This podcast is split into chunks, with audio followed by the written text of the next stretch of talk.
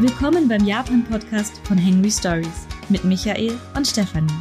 Ob Kyoto, Tokio oder die vielen Ziele dazwischen, wir nehmen euch mit auf unsere Reisen durch Japan. Immer mit dabei Hunger auf kulinarische Entdeckungen und Lust auf ein faszinierendes Reiseland. Folge 31. Was kostet deine Japanreise? Heute sprechen wir darüber, was eine Japanreise so kostet, was wir für unsere letzte Reise bezahlt haben und wo es Sparpotenzial gibt für alle Sparfüchse unter euch. Hallo, hier ist die Stefanie. Und Michael, hallo again. Es war eine etwas längere Pause, aber jetzt sind wir wieder da. Ähm, ich habe heute den bisschen in Excel rumgespielt und habe ein bisschen aufgerechnet, wie viel Geld wir eigentlich für unsere letzte Japanreise, die wir von Ende Dezember bis etwa Mitte Januar gemacht haben, äh, gezahlt haben. Und es war eine ganze Menge Geld. Es war eine ganze Menge Geld. Das ist korrekt. Äh, wir haben diesmal ja das erste Mal ein ganz neues Konzept Japanreise gelebt, nämlich nicht aufs Geld zu achten, so wie wir das sonst immer gemacht haben. Das hat sich sehr, sehr gut angefühlt. Definitiv. Ähm, wir reisen ja schon seit 2011 nach Japan und wir haben in dieser Zeit natürlich ähm, ja sehr viele günstige Japanreisen gemacht, weil wir waren in der Ausbildung, Micha hat noch studiert, ich habe ein Volontariat gemacht, wo man ja auch nicht das ja, meiste Geld verdient. Und wir hatten lange relativ wenig Geld und trotzdem haben wir es geschafft, nach Japan zu reisen. Und unsere Spartipps über die Jahre möchten wir euch gerne mitgeben in dieser Podcast-Episode und auch, ja, so ein bisschen, wo wir in diesem Urlaub einfach Geld rausgeworfen haben. Ja, wir haben uns von unten angenähert, kann man glaube ich sagen, über die letzten Jahre. Wir haben ganz unten angefangen mit äh, Hostels, mit Mehrbettzimmern, mit teilweise zwölf Leuten in einem Raum, äh, Jugendherbergen. Äh, war auch alles cool, war auch damals zur, zur Zeit, wo wir es gemacht haben, auch total angemessen. Ähm, ist aber etwas, ich will nicht sagen, wir sind zu alt geworden, aber wenn man, ich sag mal, hm, Blut geleckt hat und einmal schöner gereist ist, dann möchte man sehr, sehr ungern wieder zurück. Also so ganz banale Dinge wie eigenes Badezimmer eigenes Badezimmer mag ich heute nicht mehr missen. Genau, kann ich nicht mehr weg. Ähm, das, das geht nicht. Selbst wenn ich in Onsen bin, ähm, wo es äh, teilweise keine eigene Dusche oder keine Badewanne gibt im Zimmer, brauche ich trotzdem so einen Waschbereich oder eine Toilette, dass ich abends einfach mich entspannen kann und nicht immer rausgehen muss in so eine Gemeinschaftsunterkunft. Ja, das hat sich halt alles verändert. Und ja, wie gesagt, wir haben alles mitgemacht. Äh, wir sind Nachtbusse gefahren, wir sind äh, mehrfach umgestiegen, um nach Japan zu kommen. Werden wir alles ein bisschen darüber reden, was man so machen kann, um einzusparen. Aber wir würden jetzt erstmal anfangen, erstmal kurz erzählen, was wir dieses Jahr gemacht haben, oder? Die Japanreise 2023, ähm, welchen Umfang die hatte und dann, was das alles so gekostet hat. Genau, wir waren etwa für drei Wochen in Japan und zwar über den Jahreswechsel. Wir sind pünktlich am 31.12. gelandet in Tokio. Wir sind einen Direktflug aus München geflogen. Das war schon einer der größten Kostenfaktor, würde ich sagen, dass wir knapp 1000 Euro für den Flug gezahlt haben. Da ist halt relativ wenig Spielraum aktuell an den Flugkosten, aber dazu später noch mal ein bisschen mehr. Und wir waren in Tokio, in Kyoto, zwischendrin nochmal in einem Ryokan in Gunma, dann nochmal eine Nacht in Kanazawa als Zwischenstation und dann wieder in Tokio übernachtet. Und von dort nochmal haben wir das Hotel behalten und nochmal spontan ein Ryokan in, wo waren wir, Micha? Ich das war bei Hanamaki, Osawa Onsen, ähm, Miyagi, ne? War das Miyagi? Iwate, Iwate. das ist nämlich nicht. Nein, das ist Iwate, ich weiß es. Das ist Iwate, ne? Mhm.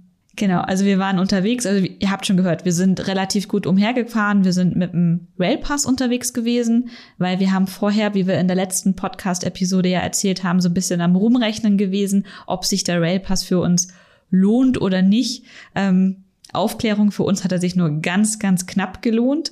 Deswegen haben wir auch noch mal die Fahrt in diesen Onsen Nordjapan gemacht, damit es sich auf jeden Fall lohnt weil wir hatten ja den Railpass. Ja, genau. Also wir hatten dann irgendwann die Notwendigkeit, dass wir gesagt haben, wir müssen jetzt noch was unternehmen, sonst lohnt sich das Ganze nicht. Das wussten wir aber vorher schon. Haben wir alles durchkalkuliert. Ähm, die Reise selber war, das hatten wir, glaube ich, schon mal angekündigt gehabt, so eine, ja, eher so eine Lieblingsorte-Reise. Also, dass wir an Orte gehen, die wir, die wir eigentlich schon kennen, die wir eigentlich sehr, sehr gut kennen, die sich aber auch in den letzten Jahren oder in den letzten zwei Jahren, seit wir nicht mehr in Japan waren, entweder stark verändert haben oder wo wir gesagt haben, da fühlen wir uns einfach so wohl, das möchten wir uns nochmal anschauen. Und ja, genau deswegen sind wir in Tokio auch in Shimokitazawa untergekommen, sind dann nach Kanazawa gefahren. Ähm, die Stadt kennen wir auch sehr gut mittlerweile, sind von dort nach Kyoto. In Kyoto haben wir ja, oder ich, ein Jahr gewohnt und gelebt. Stefanie hat mich dort besucht. Es war ihr erster Eindruck von Japan überhaupt. War ein sehr guter erster Eindruck. Genau, deswegen ist das so auch so ein Ort gewesen, der einen so ein bisschen ans Herz gewachsen ist. Auch da haben wir Sachen entdeckt, äh, die ich noch nicht kannte. Beziehungsweise Tempel haben sich vergrößert, haben tolle Aussichtsplattformen gebaut. Ähm, und da ging es auch darum zu schauen, was hat sich verändert. Ähm, haben uns mal ein bisschen Zeit genommen. Mal, ich glaube, acht Tage waren wir in Kyoto insgesamt, um auch ja nicht nur schnell, schnell rein, raus, rein, raus, so wie ganz viele Leute halt reisen, die sich Japan anschauen, sondern auch an einem Ort mal ein bisschen länger zu bleiben und etwas zu genießen. Dann sind wir zurück äh, von Kyoto oder von Kansai, muss man fast sagen. Wir haben viel gemacht, wir haben Freunde in, in Kobe getroffen, wir waren in Nara bei den Rehen Fahrradfahren. Ähm, wir waren Osaka. Osaka Universal Studios, haben uns die Super Mario Welt angeschaut, die neue, die ziemlich cool ist. Und ähm, haben, haben dort auch ja die Zeit sehr, sehr gut genutzt. Sind dann zurück nach Tokio, sind in Ikebukuro abgestiegen, weil wir in der Nähe von Ikebukuro damals gelebt haben. Wasser um genau zu sein, ist nicht weit mit dem Rad. Und ja, Chichibu waren wir auch, ne, mit einer Freundin, haben uns dort was ganz anderes angeschaut, waren auf einem Berg mit einer Seilbahn in, im hieß Roba N. Roba ist so eine, hoffentlich habe ich es noch in Erinnerung richtig, so eine gelbe Pflanze, chinesische Winterblüte. Winterblüte, irgendwie, irgendwie sowas. Sehr schön. Sehr blühig, schon im Januar. Hat mir sehr, sehr gut gefallen. Und dann ging es eben nur darum, ähm, im Onsen einweichen, leckere Sachen essen, wirklich in Restaurants auch gehen. Wir wollten eigentlich in viel mehr teure Restaurants. Es ging irgendwie nicht aus. Wir haben ein paar verpasst, aber ein paar haben wir auch mit, mitgenommen. Und das war so die Reise. Also drei Wochen wirklich volles Programm, würde ich sagen. Und ohne Rücksicht auf Verluste. Und es war tatsächlich stellenweise ein bisschen stressig, weil wir doch sehr viele Kontakte in Japan haben, die wir mit der Ankündigung, wir kommen wieder, ähm, natürlich auch alle treffen wollten. Und teilweise waren wir mittags mit Leuten unterwegs und dann haben wir den Nachmittag mit diesen Leuten verbracht und dann am Abend haben wir die nächsten Leute getroffen. Und es war, also es war stressig, aber positiver Stress, weil wir haben nur coole Dinge mit richtig tollen Leuten gemacht. Ja, ja, wir hatten auch das Aufnahmezeug dabei für einen Podcast, aber wir gesagt haben, wir treffen uns mit ganz vielen Leuten, machen einen Podcast. Wir haben nichts geschafft. Nein, wir haben überhaupt keinen Podcast Nicht aufgenommen. einen einzigen.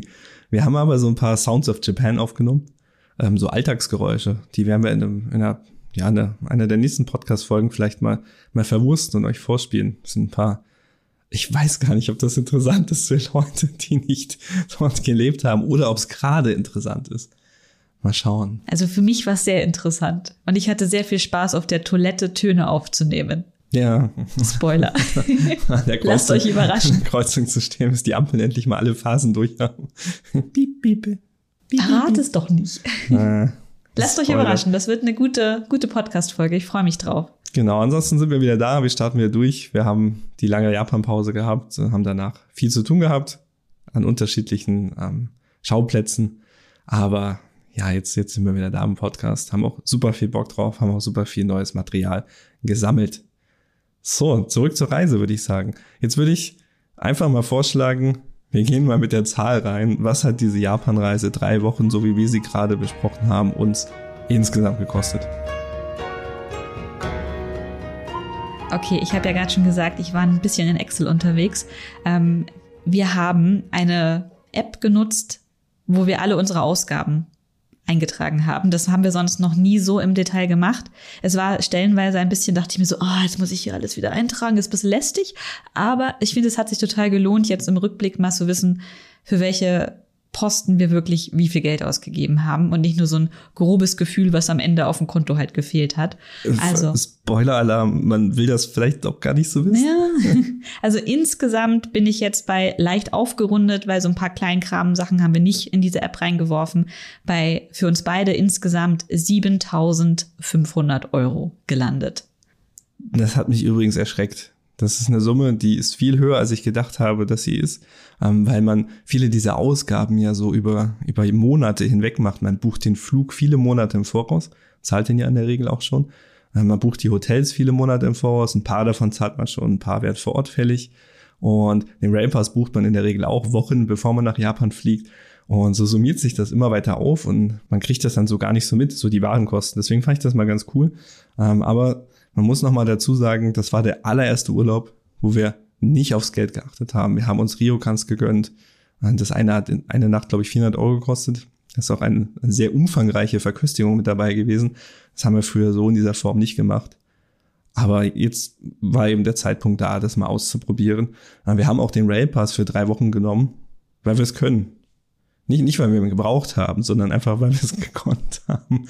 Und weil es Pi mal Daumen jetzt nicht, nicht teurer gewesen wäre oder nur wenig teurer, aber uns sehr viel Flexibilität eröffnet hat. Und die Flexibilität haben wir durchaus genutzt. Also wir sind spontan in Züge eingestiegen. Wir haben ähm, ja wirklich kleine Ausflüge mit dem Railpass unternommen, die jetzt nicht so die riesigen Kostenfaktoren gewesen wären, hätten wir das vor Ort live bezahlt, sondern die uns einfach gesagt haben, okay, wir machen das jetzt, tschüss, reinen Zug. Und ähm, also 7.500 Euro insgesamt war es. Für zwei Und Personen. Für zwei Personen. Pro Person waren es knapp 3.750 Euro. Wer jetzt nicht so gut im Kopf rechnen ist wie Wo, ich. meinten, wenn man das mal überlegt, für eine, für eine dreiwöchige Reise, wo wir richtig viel erlebt haben, wo wir es uns auch richtig gut gehen haben lassen, ist das schon okay? Hm? Also ich würde mal anfangen, so ein bisschen zu erzählen, was die größten Kostenfaktoren bei uns waren. Ähm, das teuerste über diese drei Wochen waren mit 2200 Euro die Hotels. Wir waren in Business Hotels. Das ist so eine Mittelklasse Hotelkategorie. Nicht das mega teuerste, aber auch nicht das mega günstigste. Und teilweise haben wir da, wir haben natürlich ja auch am Flughafenhotel übernachtet. Ja, es war super teuer. Wir haben aber auch einen Blog-Eintrag, wo wir die Hotels ähm, auch, glaube ich, benannt und aufgelistet Mhm. haben. Falls euch genau interessiert, in welchen Hotels wir waren, ähm, würden wir hier aus dem Podcast-Artikel nochmal drauf verlinken. Und ja, Business Hotels hauptsächlich. Das erste war eher so ein, ja, fast schon so ein, so ein, wie, wie wie sagt man, nicht, nicht Hostel, So, eine, so ein bisschen über einen Hostel. aber so, ne, noch nicht, nicht, nicht ganz Business. War schon touristisch. Also das neue Hotel, Mustard Hotel heißt das in Shimokitazawa, das richtet sich eindeutig an Touristen Mhm. und auch sehr an ausländische Touristen. Und ist aber ganz cool, was in der Gegend das erste und einzige war, äh, ist in, in dieser Art, was es da so gab. Es gab auch lokal dort ein bisschen Widerstand. Wir wollen kein Hotel, wir brauchen die Touristen nicht. Aber für uns war es jetzt schön, einfach mal dort übernachten zu können, weil wir den Ort Shimokitazawa, Shimokitazawa ja sehr gerne mögen. Aber das war das einzige Hotel, was so ein bisschen ich will jetzt nicht underclass war. Das war auch okay. Also Es war total das war, okay. war völlig in Ordnung. Ähm, richtete sich aber nicht an den Geschäftsreisenden. Das Einzige, was mich in diesem Hotel genervt hat, war, also japanische Hotels sind ja generell immer so ein bisschen kleiner und da gab es einen Schreibtisch, aber auf diesem Schreibtisch musste unbedingt ein Plattenspieler stehen. Ein Plattenspieler.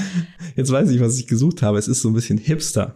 Das war das Wort, was ich gesucht habe. Statt halt funktionelle Einrichtung stand eben ein Plattenspieler da. Wir haben die ganze Zeit Dinge auf den Plattenspieler gelegt, weil echt nicht viel Platz war. Man konnte sich halt unten an der Rezeption pro Tag eine Platte ausleihen und hören, aber nee, ich bin nicht in diesem Hotelzimmer, um Musik zu hören. Sorry, Mustard Hotel. Nee, aber war trotzdem cool. Also auch eine Empfehlung. War auch äh, preislich okay und von der Lage her super cool. Shimokitazawa, wenn man das mag, äh, die Gegend Shibuya, Shinjuku, alles innerhalb von zwei, drei ähm, Zug, Zugstationen entfernt. Also ich war ja erst anfangs dachte ich mir so, ah ja, Shimokita ist ja nicht so, so mega gut angebunden, man muss ja immer umsteigen, um hinzukommen. Aber letztendlich für das, was wir in der ersten Woche in Tokio gemacht haben, war es der ideale Startpunkt für uns. Mhm. Ansonsten muss man sagen, die, die Ryokans, die wir gebucht haben, die sind natürlich Preistreiber in dieser Hotelübersicht. Ähm, ich glaube, das eine Ryokan war so bei 300, 400 Euro Mhm. pro Nacht. Und das andere, was wir gebucht haben, auch, ich glaube auch 300, 400 Euro, ne? Und dann sind wir ja insgesamt schon bei fast 1000 Euro nur für drei Nächte im Ryokan, die wir gemacht haben. Also das treibt die, die, den Gesamtpreis wirklich nochmal massiv in die, in die Höhe. Also für zwei Personen 1000 Euro. Genau. Und nicht zu vergessen, es gibt Abendessenmenüs und Frühstückmenüs. Mhm.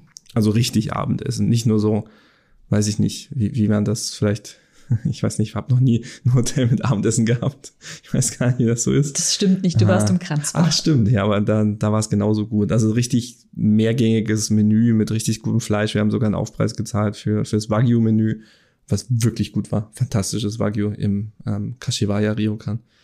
Und A5 Haben Was sogar das Kärtchen Jo- mitgenommen. Joshu, ja, vom Züchter, äh, vom, vom Rinderzüchter. Kann genau sehen, wo es herkam, äh, mit Zertifikat dazu. War richtig gut. War richtig lecker. Und deswegen, wenn man jetzt nur Business Hotels buchen würde, kann man, glaube ich, fast nochmal 500 bis 1000 Euro abziehen von diesem Preis, den wir da haben. Würde ich auch sagen. Also die Ryokans war hier definitiv der Kostentreiber, aber da wir Onsen-Fans sind, war das für uns einfach das Ding, was wir auch auf jeden Fall machen wollten. Es lockert die Reise halt so ein bisschen auf, weil die Business Hotels in Japan, das kennt ihr ja. Ähm, also falls ihr in Japan schon wart, wenn nicht, dann erfahrt ihr es jetzt. sind ja so maximal so 10, 15 Quadratmeter große Schuhkartons. Ähm, man gewöhnt sich dann, sage ich. Auch mit vier Koffern. Irgendwann ähm, kriegt man ja, kriegt man eine gewisse Akzeptanz für diese Art der Übernachtung, weil man ja sowieso nicht im Hotel ist, um im Hotel zu sein. Und die Riocons haben wir immer so als als, ähm, als Auflockerung genutzt. Äh, da sind wir wirklich den ganzen Tag, außer so ein paar Spaziergänge, die wir gemacht haben, im Haus gewesen, haben uns dort aufgehalten. Die Zimmer waren gigantisch groß, 40, 50 Quadratmeter, Tatami, äh, Balkon, Veranda. Man konnte auf Flüsse schauen, man konnte die Natur reinlassen, man konnte einfach nur rumliegen und chillen. Das ist halt eine ganz andere Art, sich hier irgendwie aufzuhalten. Normalerweise unsere Reisen sind eher Städtetrips oder auch Kulturtrips. Das heißt, wir sind tagsüber in der Regel nicht im Hotel, sondern nur zum Schlafen und dann früh wieder raus. Aber Rio kann es dann bei uns wirklich die Entschleunigung. Entschleunigung, Entspannung, herumliegen, Kaffeemilch trinken, sowas. der zweite Kostenpunkt, der mit reingeschlagen hat mit 2000 Euro, waren eben die Flüge. Das ist halt, ja, früher bin ich äh, bisschen günstiger geflogen, aber an den 1000 Euro Roundabout kommt man, glaube ich, einfach heute nicht mehr drum herum. Wenn ich mir jetzt die Flug Flugpreise anschaue, ja, bist du teilweise bei 1500 oder noch mehr Euro pro Person. Ja, ich glaube, Direktflug, wir bestehen mittlerweile auf Direktflug, weil halt sonst auch immer noch ein, zwei zusätzliche Urlaubstage notwendig sind. Äh, unter 1000 wird schwierig. Also ich bin schon für 600 und für 800 geflogen, von München nach ähm, damals Osaka, aber auch nach Tokio. Das gibt's in dieser Form nicht mehr wirklich oder nur noch sehr, sehr schwer. Und man muss sich eher mit 1000 aufwärts orientieren. Man kann weiterhin, so wie früher, natürlich mit Umstieg ähm, über, über andere Verkehrs Verkehrsknotenpunkte reisen. Ähm, wenn einem, wenn, wenn, wenn man die Zeit hat, wenn, wenn es einem das wert ist, dann kann man das schon machen. Und dann kommt man unter 1000 Euro weg. Dann kriegt man auch ja. für 600, 800 Euro, gibt es schon Flüge. Je früher man bucht, natürlich umso besser. Aber die, die guten alten Zeiten, wo wir fast täglich oder sogar täglich Verbindungen direkt von München nach Japan hatten mit ANA, die sind ähm, zu diesen günstigen Zeiten zumindest vorbei. Flugplan wird gerade wieder ausgebaut ein bisschen. Es gibt wieder drei ANA-Flüge ne? von München nach Japan. Ja, aber schauen wir einfach mal, wie es sich entwickelt, auch die Preise. Ich denke jetzt direkt nach dieser Reisepause durch die Corona-Pandemie ist halt einfach die Reisebranche auch einfach drauf und dran, einfach Geld einzunehmen. Ja, ist auch eine Momentaufnahme. Ähm, was auch eine Momentaufnahme ist, ist ja der Kurs. Der Yen-Kurs ist immer noch sehr, sehr gut, fantastisch. Ich glaube, er pegelt sich immer noch oder pendelt immer noch so bei 140 Yen für ein Euro herum. Man äh, muss natürlich sagen, diese Reise, die wir gemacht haben, die wäre jetzt 2011 zum Beispiel, als der Yen-Kurs teilweise 94 Yen für ein Euro war, wäre massiv teurer geworden. Mhm. Ähm, deswegen sind wir auch so ein bisschen in Anführungsstrichen verschwenderisch gewesen, weil wir immer irgendwas gekauft haben, haben das dann umgerechnet zu dem Kurs, der, den wir kannten, der für uns normal war, nämlich in der Regel 100 zu 1. Und dann schaust du auf deinem Konto, was abgebucht wird und denkst dir, boah, wieder 30 Euro gespart. gespart. ja, oder? Nicht, nicht. Ja, es ist, ja, ist schwierig. Genau, und dann haben wir schon den nächsten größeren Kostenfaktor. Das ist ähm, mit 1320 Euro ähm, Essen. Ähm, ihr wisst, wir sind Foodies. Ihr habt gerade schon gehört, wir waren Wagyu essen und das nicht nur einmal. Und dementsprechend ist da einiges auf der Liste zusammengekommen. Wir sind meistens, also wir hatten in den Hotels kein Frühstück.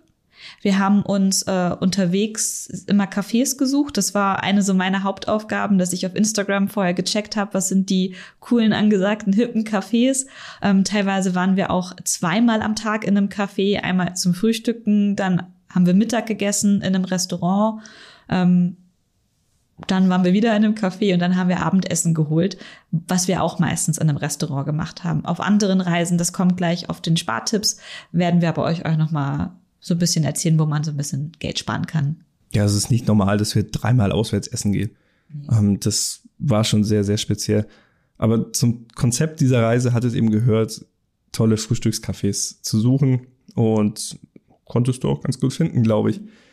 Und Japan, muss man vielleicht dazu sagen, wacht relativ spät auf. es ist abseits der Bahnhöfe und dieser, dieser, ja, wie, wie so, so Bäcker oder so oder Kombinis, wo man natürlich auch immer Essen kriegt, nicht so einfach überhaupt Cafés zu finden, die vor 11 Uhr aufmachen. Wir haben auch nicht viele gefunden, muss man auch dazu sagen. Es gab ein paar, so neun, zehn rum. Früher fast unmöglich. Aber wenn man die richtigen Hashtags findet auf Instagram, dann ist man relativ erfolgreich. Also es gibt sehr, sehr viele gute mhm. Frühstückscafés in Kyoto auf jeden Fall und in Tokio sowieso auch. Genau, und je nachdem, wie früh man raus möchte, ähm, findet man auch schon was. Ja, Instagram da wieder eine große, große Hilfe gewesen, ne? Ja, auf jeden Fall, aber halt auf Japanisch. Also ich habe japanische Hashtags durchgeschaut und bin dann irgendwann auf auf Japanisch geschrieben Morning Kyoto gelandet, also Morning Katakana und Kyoto halt in Kanji. Morning Kyoto. Genau, und dann hat man da einfach sehr, sehr viele ähm, Cafés gefunden, die da einfach gesammelt wurden von Leuten, die gerne Frühstückscafés aufsuchen. Mhm. Da, es scheint eine Bubble dafür zu geben. Ja, da sind wir auch einmal gelandet im, wie hieß denn das, Yama, Yamazaki? Yama. Das mit den Pancakes? Ja, ja. Ja, das heißt Yamazaki. Yamazaki. In Kyoto. Das heißt wie der, wie der Kombini. Deswegen war ich kurz verwirrt, aber äh, fantastisch. Also da sind nur Locals gewesen gefühlt und so, so ältere Herren und Damen mit einer Zeitung, einer ganz, also noch wie früher, als man noch Zeitungen gelesen hat. Es hat noch gefehlt, dass sie geraucht haben, aber das war verboten. Naja, es gab ja den Raucherraum. Ja, genau. Ja, und dann saßen sie im Raucherraum mit ihrer großen Zeitung, haben einfach einen Kaffee getrunken, sind wieder gegangen, haben sich ein bisschen unterhalten, also so, so, so ein richtiges schönes äh, Kisaten, also so eine japanische Version eines, eines Cafés, aber nicht hip oder, oder angesagt, sondern wirklich ja, weiß ich nicht. Also das Kisaten ist für die japanische Kaffeelandschaft, was das Wirtshaus für die bayerische äh, ja, Genusslandschaft ist, würde ich sagen. Das, das gehört so zusammen, das gibt es so. Und das ist auch total cool und hat so einen ganz eigenen Flair. Man kann es auch gar nicht wirklich ähm, beschreiben. Wenn, wenn ich es objektiv beschreiben sollte, würde ich sagen, altbacken, retro vielleicht zumindest. Ja, retro glaube ich kann man es gut nennen. Und der kannte halt auch alle Leute, die da reingekommen sind. Der hat die teilweise mit dem Namen begrüßt und die Bedienung wusste, ah, das Übliche, ja, das Übliche, mhm. ja, okay, kommt ja, sofort. Genau, sie haben es ja immer, Itsumoto, die haben immer, immer das Übliche bestellt. Das war ganz lustig. Ähm, die hatten aber noch so ein zweites Standbein, also die haben gesagt, hm. Nein, die haben tatsächlich einfach immer schon Pancakes auf ihrer Karte gehabt die hatten immer schon so diese so fluffige, also nicht diese Fuwa Fuwa Pancakes, die jetzt auch äh, in Deutschland und so immer weiter ausgebaut werden mit Kaffee, sondern so normale Pancakes. Hotcakes Hot nennen sie das in Japan. Genau, und dann hat sich das aber, da sind wir wieder beim bei Instagram und vielleicht auch ein bisschen bei Hipster, hat sich das rumgesprochen, dass da super super leckere Pancakes gibt. Und dann begab es sich, dass dieses altbackene Kisaten Café ähm, irgendwie so eine jetzt eine angesagte Location ist, die auch auf Instagram rumgereicht wird. Aber sie haben es irgendwie geschafft, diese diese Mischung zu behalten. Mhm. Also die die Locals oder die Stammgäste, nennen wir sie Stammgäste, aber ich weiß gar nicht, ob sie Locals sind, vielleicht wohnen sie gar nicht da, die wurden nicht verscheucht davon. Das ist eine gute Mischung. Ich glaube, da ist auch der Standort relativ wichtig gewesen, weil das ist jetzt nicht genau da ja, in stimmt. der Einkaufsstraße in Kyoto gewesen, wo alle Touristen sich aufhalten, sondern auch ein bisschen, ähm, man muss ein bisschen mit dem Bus fahren, da sind wir auch mit dem Bus hingefahren. Ja, ist in, in der Nähe vom Bahnhof Nijo. Also wenn man da am Bahnhof Nijo ist, da fährt auch das JR-Ticket hin, dann kann man da hinlaufen. Genau, und für uns war das einfach optimal, weil wir eh in die Burg Nijo wollten. Ist das eine Burg? Wurde als Burg angelegt, hat aber nicht viele Verteil, reden wir nicht drüber. Okay, nagelt mich nicht drauf fest. Wir waren in Nijo. Nijo Jo. ähm, ja, und wir haben halt wirklich reingehauen mit dem Essen. Wir waren viel essen, viel gut essen. Ich habe es genossen. Es war richtig gut. Ja, aber auch hier muss man sagen, ne, wir haben nicht aufs Geld geachtet. Also das geht auch deutlich günstiger.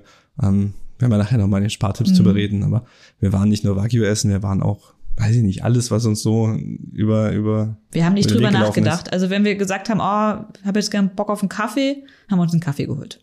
Mhm. Also da wurde gar nicht groß drüber nachgedacht. Ja. Was wir aber trotzdem gar nicht gemacht haben, war so, so Sterneköche oder so ganz angesagte, super teure Sachen haben wir, das ist so gar nicht unser Ding. Ja, stimmt. Stimmt, haben wir nicht gemacht.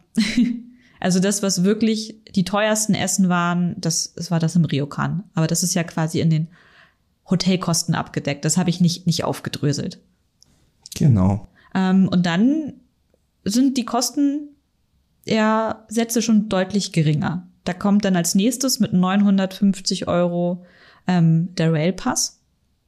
Da war aber auch noch mal zweimal unsere SIM-Karten. Das ist das, was wir beim HIS bezahlt haben, wo wir den Railpass und unsere mhm. SIM-Karten für Japan immer, gekauft haben. Immer für zwei Personen. Ne? Immer für zwei Personen, ja. Ganz schön schwierig so. Man muss eigentlich immer durch zwei teilen. Mhm.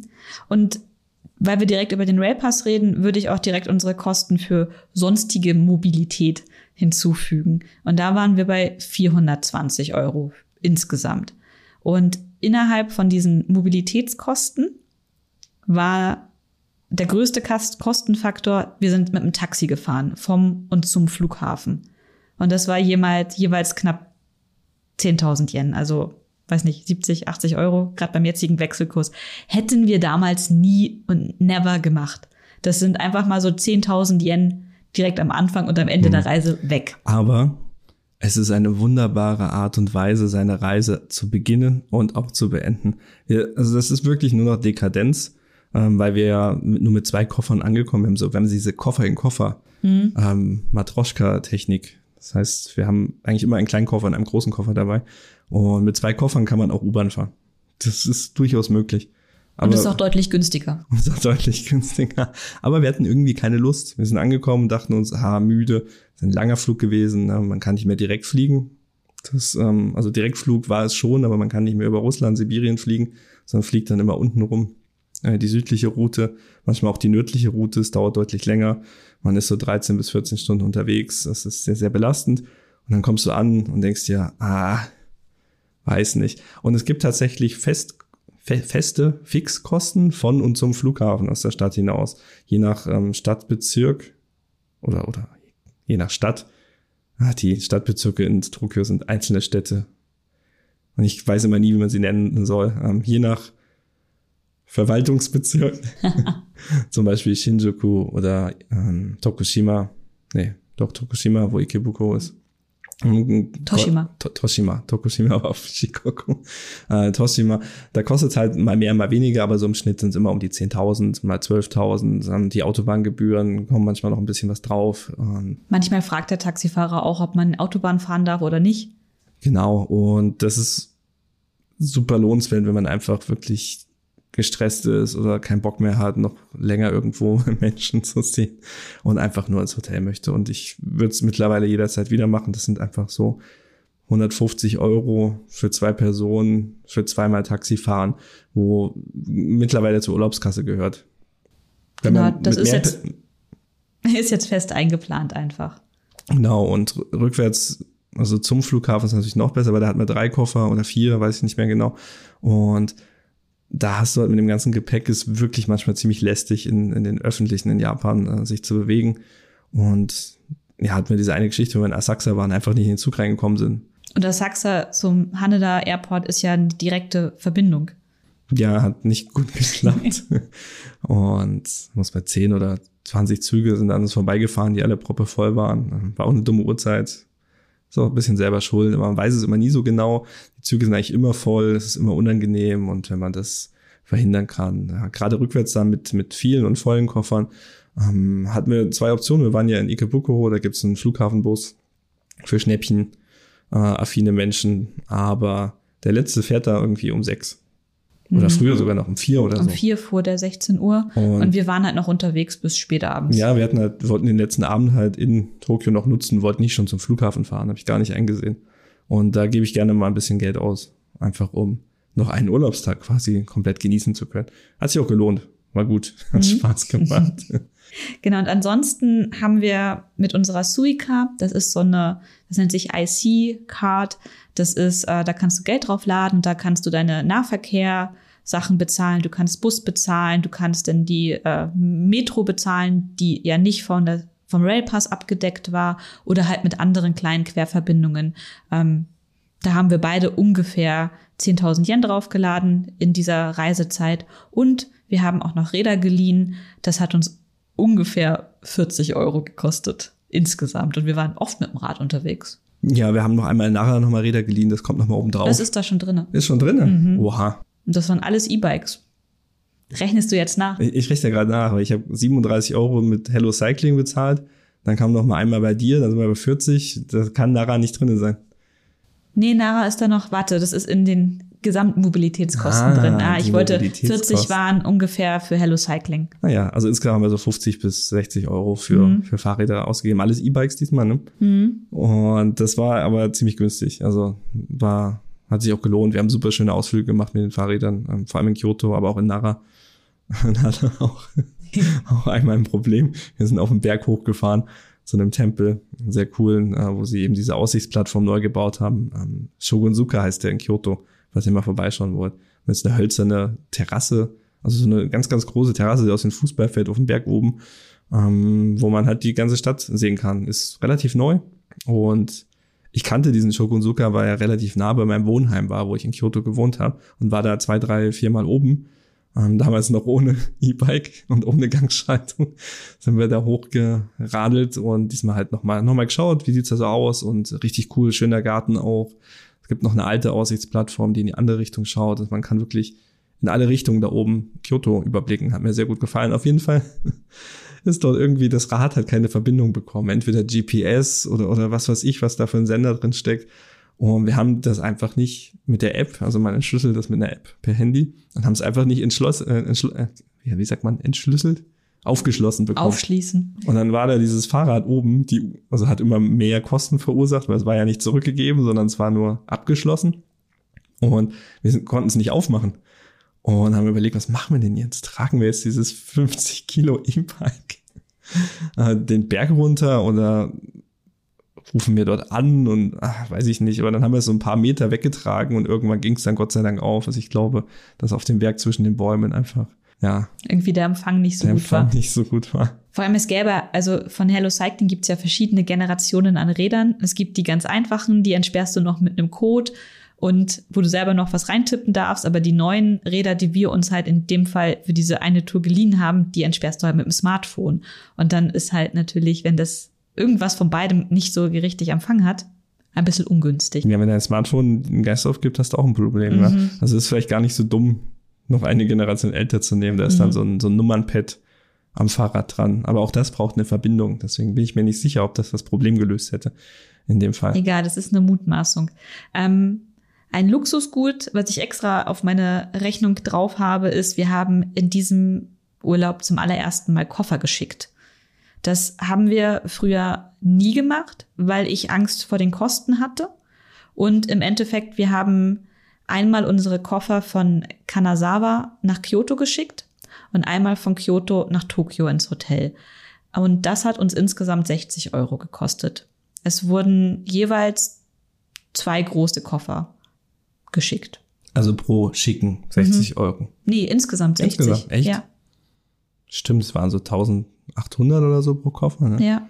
Ah, der Yen-Kurs ist so gut. Der Yen-Kurs ist der Wahnsinn. Also insgesamt haben wir für 60 Euro Hand-Free Travel gemacht. Und das Mhm. war so, also ähnlich wie das mit dem Taxi. Das war ein absoluter Gewinn an Freiheit Lebensqualität, und ja. Dekadenz. Es, also, ist, es ist auch überhaupt nicht notwendig, weil Kanazawa in Kyoto kannst du mit dem Thunderbird direkt fahren. Ähm, auch ein reservierungspflichtiger Zug, das heißt, da gibt's gar kein Problem mit dem Gepäck, aber wir wollten einen Tagesausflug nach Shirakawa-go machen und wir hatten keinen Bock, entweder ähm, locker, Coinlocker am Bahnhof zu bezahlen oder zurück zum Hotel zu laufen oder die Koffer gar mitzunehmen, was ja auch viele Leute machen ähm, und dann dort irgendwo einschließen, was auch gegangen wäre, denn es gab dort ein Gepäck, Gepäckraum. Ähm, haben wir aber keine Lust drauf gehabt. Und Coinlocker kosten ja auch, die ganz großen, so 700 Yen. 700 bis 1000 Yen. Und dann haben wir durchgerechnet, na, dann zahle ich ja pro Koffer auch 1000 Yen. Und dann kann ich sie aber auch schicken lassen für 1800. Das ist okay, ist doppelt so teuer, ist klar. Aber dafür habe ich wirklich keine Sorgen, keine Probleme. Und es empfiehlt sich aber, also dieses Formular, ja, was man da ausfüllt, das habe ich schon hingekriegt. Ja, man muss alles auf Japanisch schreiben und so. Ähm, und das dauert aber ewig, wenn man es nicht gewohnt ist, das auszufüllen. Es empfiehlt sich, das mit der Rezeption gemeinsam zu machen. Je weniger Japanisch man kann, desto mehr helfen sie einem. genau, deswegen, die helfen einem auch. Ihr müsst das nicht alleine machen. Dieses Formular ist halt leider komplett japanisch. Ja, und es empfiehlt sich auch zu schauen, an welchem Tag soll es ankommen. Weil das haben wir beim zweiten Mal, ja, ich bin irgendwie bisschen im Delirium gewesen, keine Ahnung, was da passiert ist. Hab ähm, statt den nächsten Tag den übernächsten Tag angegeben als ähm, Lieferdatum. Lieferdatum. Und das ist ja irgendwie ein bisschen doof gewesen, weil wir halt da saßen, an der Rezeption gefragt haben, wo ist denn unser Paket? Hm, keine Ahnung, nicht vorhanden. Es gibt aber ein Tracking. Und in dem Tracking konnten wir sehen, es liegt neben uns in Ikebukuro ähm, bei Kuroneko. Mit Kuroneko haben wir es geschickt damals und wussten aber nicht warum. Und dann haben wir nochmal hingeschaut und natürlich habe ich das falsche Datum angegeben. Ja. Und das Hat, hat, mich, hat mich aber zwei Sachen gelehrt. A, Vorsicht beim Ausfüllen. B, ähm, und davor hatte ich am Anfang Angst, weil ich nicht so ganz wusste, wie das geht. Man kann, wenn man jetzt einen Tagestrip woanders hin macht und dort irgendwie eine Nacht verbringt, ähm, auch sagen, ich möchte meine Koffer erst in zwei oder drei Tagen am nächsten Hotel haben. Coroneco lagert das für euch. Das hat un unfreiwillig hervorragend geklappt. Außer, dass wir Unterhosen kaufen gehen mussten. Aber das hat jetzt die Urlaubskasse nicht gesprengt. Das stimmt. Wir waren fix im Uniqlo, haben eine Unterwäsche gekauft, weil wir natürlich gedacht haben, wir kriegen die, wir kriegen unseren Koffer. Und ja, ich war schon sauer, hab dann aber echt ins Tracking geschaut und dachte, hm, ich muss sauer auf mich selbst sein. und ansonsten, letzter Punkt, ähm, für Eintritte haben wir insgesamt ähm, 450 Euro gezahlt. Da war unter anderem unser Teamlab in Osaka im Botanischen Garten dabei. Da waren diverse Tempel dabei, der ähm, Monkey Park in Arashiyama in Kyoto. Universal auch, oder? Und mit fast 300 Euro mhm. Universal Studios äh, in Osaka. Das äh, war wirklich das, also wirklich 300 Euro von 450 Euro ähm, ist schon ordentlich, aber das hat sich definitiv gelohnt. Der Eintritt ist relativ teuer und wir haben noch ähm, beide einen Expresspass gehabt, der noch ein Ticken teurer als der Eintritt war, aber ich muss sagen, rückblickend, ich habe diesen Tag in den Universal Studios sehr genossen und der Expresspass hat sich auf jeden Fall gelohnt und wir sind rausgegangen aus diesem Park mit der Aussage, ein Besuch in den Universal Studios ohne Expresspass ist ein äh, ist verschwendete Lebenszeit. Ja, spart nicht an der falschen Stelle. Also es ist wirklich ernst gemeint. Wir waren jetzt zweimal dort, einmal ohne Pass, einmal mit. Das erste Mal war auch schon nett, aber wir haben irgendwie nur zwei, drei Rides gemacht und wir sind nicht so die Vergnügungspark-Leute. Ja, wir dachten, naja, so ist es halt. das ist halt so, wie das so läuft. Und dann waren wir jetzt nochmal mit den Passen da, Pässen da und das war einfach viel, viel besser. Wir konnten fast alles machen, was wir wollten. Eigentlich konnten wir alles wir machen. Wir haben mehr gemacht, als wir wollten. Sogar mehr. Und kannst einfach den Tag nutzen. Und wenn du durch bist, gehst du halt. Wir waren sogar essen sind einfach in, Jurassic Park Restaurant essen gegangen. Das haben wir beim letzten Mal gar nicht gemacht, weil wir hatten ja keine Zeit. Wir standen ja ständig in irgendwelchen Schlangen.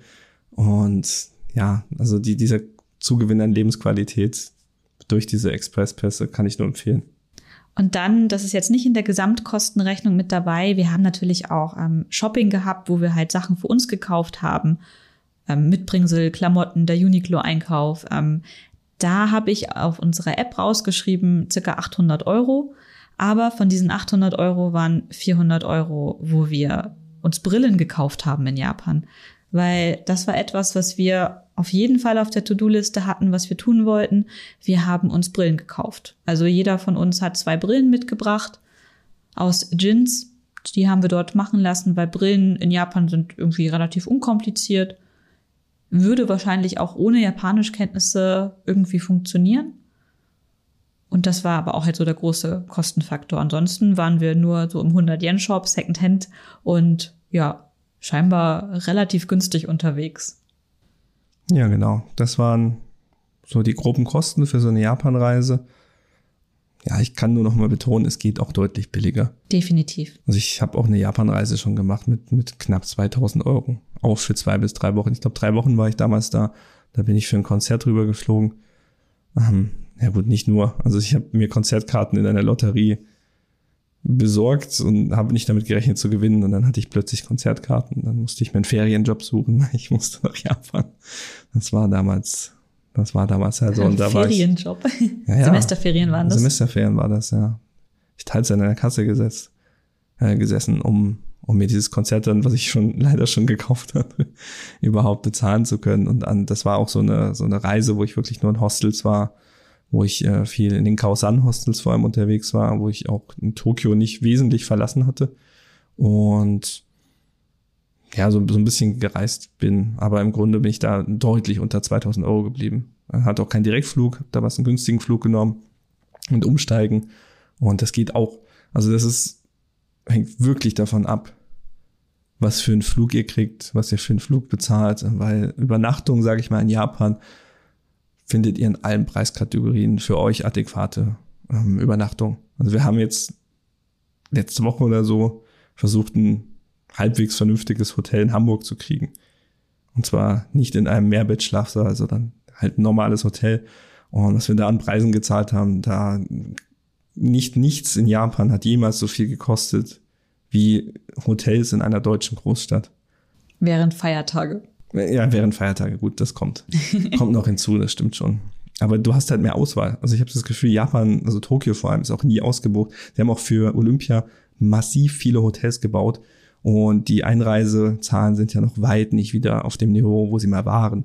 Das heißt, äh, es stehen einfach viele Hotels herum oder leer oder versuchen halt mit günstigen Preisen Leute reinzukriegen. Ähm, ob die, also überraschenderweise haben viel mehr davon überlebt, als ich gedacht habe. Wir kommen nach Japan und äh, es wird ganz, ganz schwierig, überhaupt Hotels zu finden, weil die alle eingegangen sind.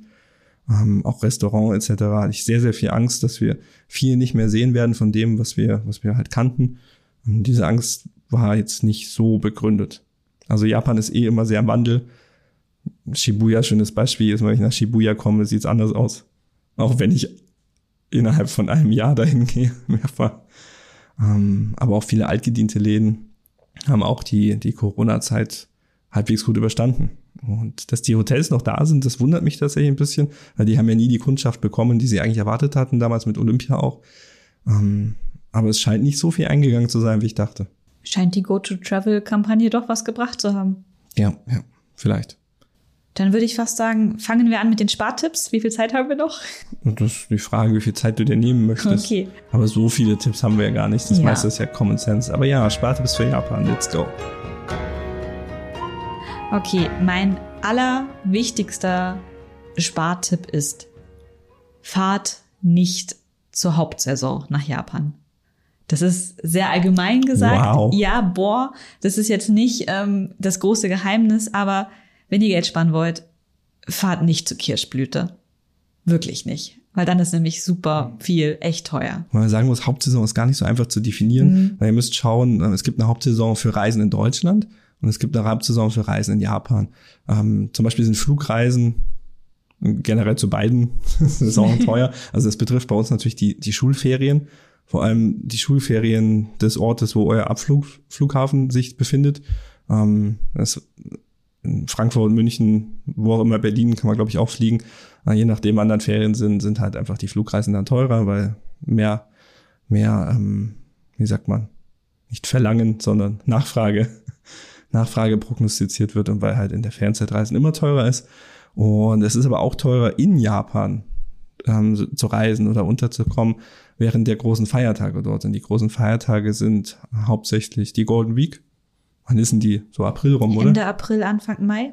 Und also es ist eine zusammenhängende Feiertage, die dazu führen, dass äh, japanischen Arbeitnehmerinnen und Arbeitnehmer hin und wieder mal länger als eine Woche frei nehmen können.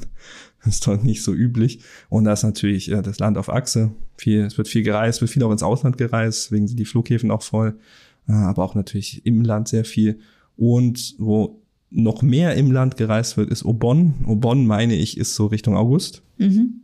dass das, ähm, ja, wie sagt man denn, das blöde Übersetzung, Totenfest oder Ahnenfest, Ahnenfest. irgendwie sowas. Man gedenkt seinen, seinen Vorfahren, seinen Ahnen und fährt traditionell, viele Leute zumindest tun das noch, fahren nach Hause. Also nach Hause, Furusato, ähm, Kokyo, wie, wie sagt man da, in die, in die Heimat? Heimat. Und die Heimat, also auch von Leuten, die in Tokio geboren ist, sind, kann die Heimat der Familie schon auch mal woanders. Und das heißt, alle, alle sind auf Achse, alle sind auf Reise und gehen äh, entweder aufs Land oder wo auch immer sie herkommen. Und das hat aber auch den schönen Nebeneffekt, dass wenn ihr eh schon da seid, ähm, Tokio selber Ganz angenehm zu ist. diesen Reisezeiten, auch zu Golden Week, ist eigentlich relativ leer. Da ist gar nicht so viel los, weil alle verlassen die Stadt. Mhm. Also das ist uns zumindest aufgefallen, ne? Ja, das ist auch ähm, zum Beispiel Neujahr in Japan ist auch ein sehr, ja, ein Fest für Familien. Dann fährt man auch in die Heimat. Und auch da ist Tokio ein bisschen ruhiger. Ja, was stimmt. wir dieses Jahr auch sehr stark gemerkt haben. Also wir haben in diesen Tagen nach ähm, Silvester, also erster, zweiter, dritter, war erstaunlich viel geschlossen. Das aus den Vorjahren, die wir zum Neujahr schon auch in Japan waren, kannte ich das so in der Form gar nicht. Das war überraschend. Also da waren auch selbst Ketten einfach zu. Mhm.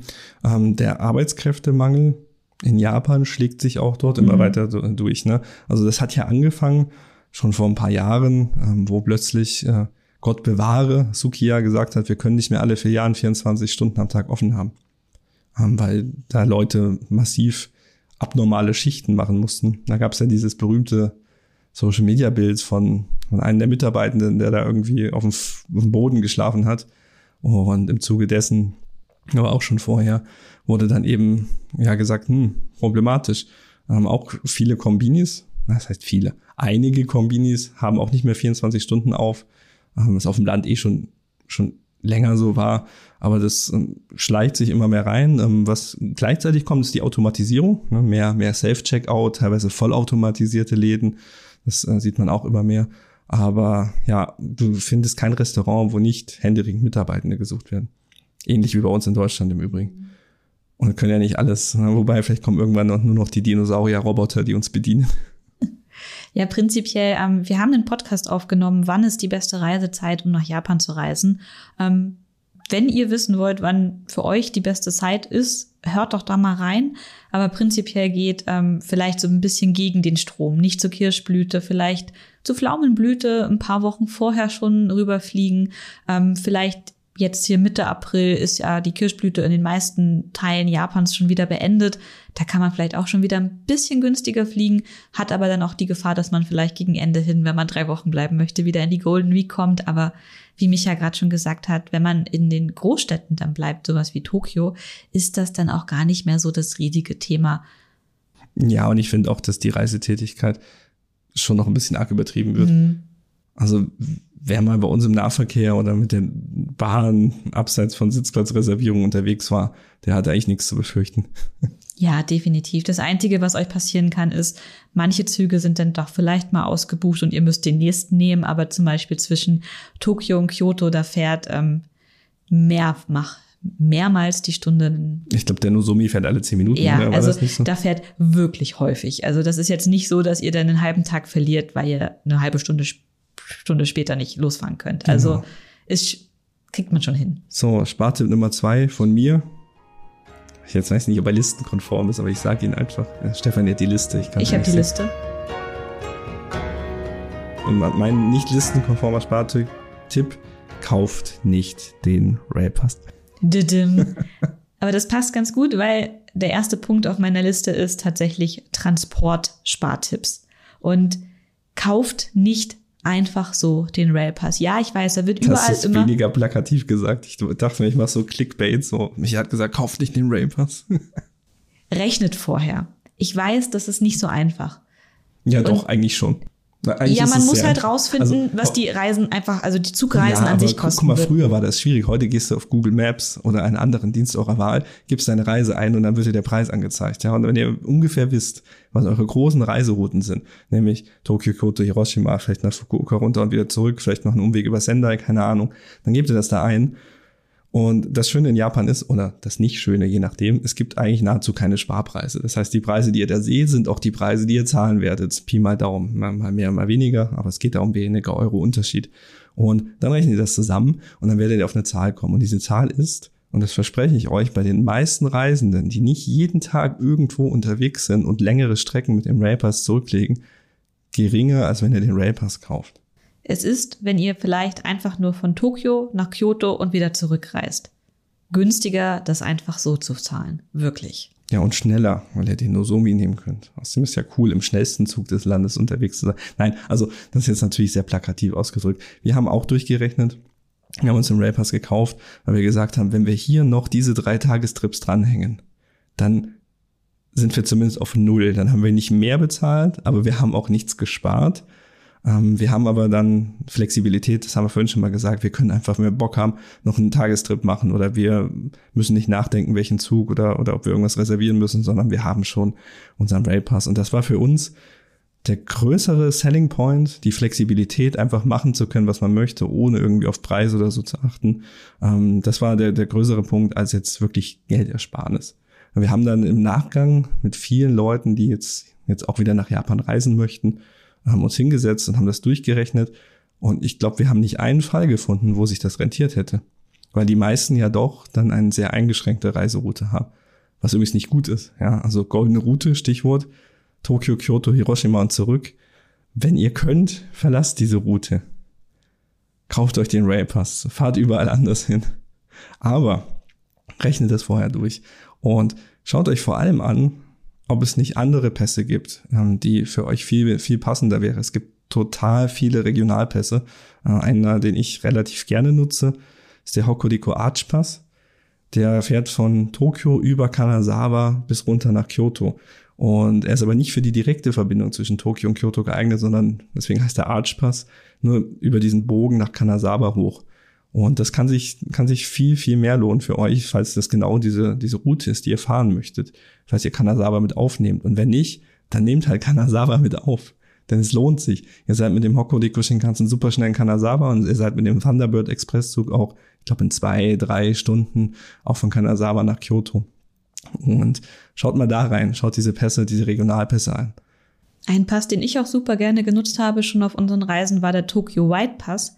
Der gilt nur an drei aufeinanderfolgenden Tagen. Und damit habt ihr aber sehr viel, was ihr um Tokio herum erreichen könnt. Zum Beispiel den Fuji Park. Ich habe den Namen vergessen. Den, den Fuji Park. Blauregen. Ah, du meinst den, den Ashikaga Flower Park? Ja, Ashikaga Flower Park. Da war nämlich während der Golden Week auch die volle Blüte vom Blauregen. Da war es voll. Da war es super voll, aber wir haben alle in diesen Zug gepasst. wir haben den letzten Zug von diesem Park Richtung, Richtung, weiß ich nicht, irgendwo Tokio. Richtung Tokio nochmal umsteigen. Und der Bahnsteig war einfach so voll, dass ich gedacht habe, wir werden wir werden dort übernachten in diesem Park, in diesem Flower Park. Und ich habe gepokert. Ich habe gesagt, die werden uns nicht am Bahnsteig stehen lassen. Und es haben alle reingepasst und es war nicht mal eng. Ich weiß nicht, wie sie das gemacht haben, aber dieser Bahnhof wird auch nur im Sommer angefahren, wenn der Park geöffnet ja, hat. War gut. War richtig gut. Also Golden Week, die Japaner kriegen das irgendwie hin, keine Ahnung. Und dann nach Izu kannst du mit dem Tokyo White Pass mhm, auch unglaublich gut fahren. Bis nach Shimu darunter, ne? Mhm. Der ist, also der Tokyo White Pass hat diese Izu-Line bis nach Shimu da drinne, die normalerweise keine JR-Linie ist, weil das ist ja auch etwas, was ihr gucken auch müsst. unnormalerweise keine JR-Linie. Was? Ja, ja. also eine Sonderkooperation. Man darf bis nach Shimuda fahren, man darf, glaube ich, auch äh, Kawasu aussteigen, mhm. aber ich glaube dazwischen nicht. Genau. Irgendwie, also man darf nur diese besonderen Orte anfangen. Das ist wahrscheinlich so eine regionale Tourismus-Promotion. Aber hast recht, ähm, nur die JR-Lines gehen mit JR-Pass und super viele Ziele sind natürlich gar nicht mit JR anfahrbar. Vor allem, wenn ihr im Stadtbereich Tokio unterwegs seid. Ihr könnt natürlich ja mit der Yamanote, ist eine JR-Linie, oder mit der Chuo-Line umherfahren, aber manche Ziele werdet ihr nur mit der Metro erreichen oder nur mit dem Bus oder mit einer ganz anderen Bahnlinie. Genau, also auch das kann man sich vorher mal anschauen. Ähm, auch nicht jeder JR-Zug ist im JR-Pass drin. Mhm. Wir hatten vorhin die Nozomis schon erwähnt. Ähm, die Mizuho sind, glaube ich, auch dabei, sind die schnellsten Shinkansen, die mit dem wenigsten Zwischenstopp auf dem Weg, ähm, vor allem zwischen Tokio und Osaka. Und ja, muss auch sagen, es ist aber, was spart man da eine halbe Stunde oder so. Das ist jetzt nicht wirklich das, was mein Entscheidungskriterium wäre. Aber es gibt auch abseits von JR Pässen, auch so ganz so viele so Buspässe oder auch ähm, Privatbahnpässe von, gibt's da was von, von Seibu gibt's glaube ich ein paar Sachen, mhm. wo man dann, wo dann nicht nur auch nicht nur die Züge drin sind, sondern teilweise auch noch der Nahverkehr mit den Bussen vor Ort. Wir hatten einmal einen Pass, den haben wir leider nur gesehen und nicht gekauft. Weil wir ihn vorher nicht gekannt haben. Nicht gekannt haben, weil er im Bus natürlich selber nicht kaufbar war. Und da sind wir von von, wo war das? Shusenji? Shusenji, in der Mitte von Iso, runter nach Kawasu gefahren mit dem Bus. Das ist, glaube ich, weiß ich nicht, 60 Stationen, super lang. An jeder Milchkanne sind wir angehalten. Aber fährt direkt ein, Bus, also war auch angenehm, war jetzt nicht, nicht so, so schlimm. Außerdem fährt man diese lustige Spiralbrücke durch. Ähm, das ist eine Brücke, die hat man in Form von so, ein, von so einer Spirale angelegt, äh, weil man sehr viel Höhenunterschied ähm, zurücklegen muss. In der Mitte sind Kirschblüten, war sehr cool mir gut gefallen. Auf jeden Fall gibt es da einen Pass. Wie hieß denn der? Amagi? Ich habe vergessen, wie er heißt, aber wir können es nochmal nachschauen. Amagi-Pass? Oder denke ich jetzt an Amagi Brilliant Park? Nee, Amagi, hier heißt Amagi er da eine... Tunnelpass oder ja. irgendwie sowas, ne? Und das wäre viel, viel billiger gewesen als die Einzelfahrt, die wir bezahlt haben. Ja, und weil wir natürlich hätte, hin und zurück gefahren sind. Hin und zurückgefahren sind. Und es hätte auch noch mehrere Tage gegolten, glaube ich. Ja, wir hätten diesen Buspass kaufen können und wir hätten eine ganze Menge Geld gespart. Also das ist etwas, was ich euch auf jeden Fall ans Herz legen möchte, wenn ihr wohin fahrt und checkt mal aus, ob es für dieses Ziel irgendeinen Touri irgendwas Sparpass gibt. Es gibt für Touristen ganz viele von diesen Dingen, die normale Japaner gar nicht kaufen können, also normale Japaner, Staatsbürger, also Staatsbürger nicht kaufen können. Und zum Beispiel, wie Micha gerade angesprochen hat, für Shichibu mit der Seibu-Linie, da gibt's auch so einen Pass, der kostet irgendwie 700 Euro, wo man hin und zurück mitfahren kann. Yen. Yen. Ihr wisst, was ich meine. Also man kann mit diesen Pässen unglaublich viel Geld sparen. Und ja, schaut auf da auf jeden Fall immer noch mal rein, was es gibt. Und dann hat der Micha jetzt auch noch gerade ein Ticket vorhin, oder nee, neulichst als neulichst. Warte, nein, Cut. Und dann hat Micha auch Hier noch. wird nicht gecuttet. Das macht Doch. mir nur Arbeit. Das, das werden jetzt alle hören. Okay, also Micha hat ein Ticket empfohlen, was er als Student genutzt hat. Ah, stimmt. Das Seishun, Das Seishun Johachikipu. Ah, das ist so ein, also Seishun ist so, heißt Jugend, Jugendliche, Jugendlicher. Und Johachi ist 18, also das, das, wie heißt denn das? Wie kann man es übersetzen? Youth 18 oder so. Also so ein Ticket, was eigentlich dafür gedacht ist, dass die Leute in ihren Sommerferien ähm, das Land erkunden können, so wie bei uns das, das schöne Wochenendticket früher mal gedacht war, bevor es teurer wurde als, ist egal.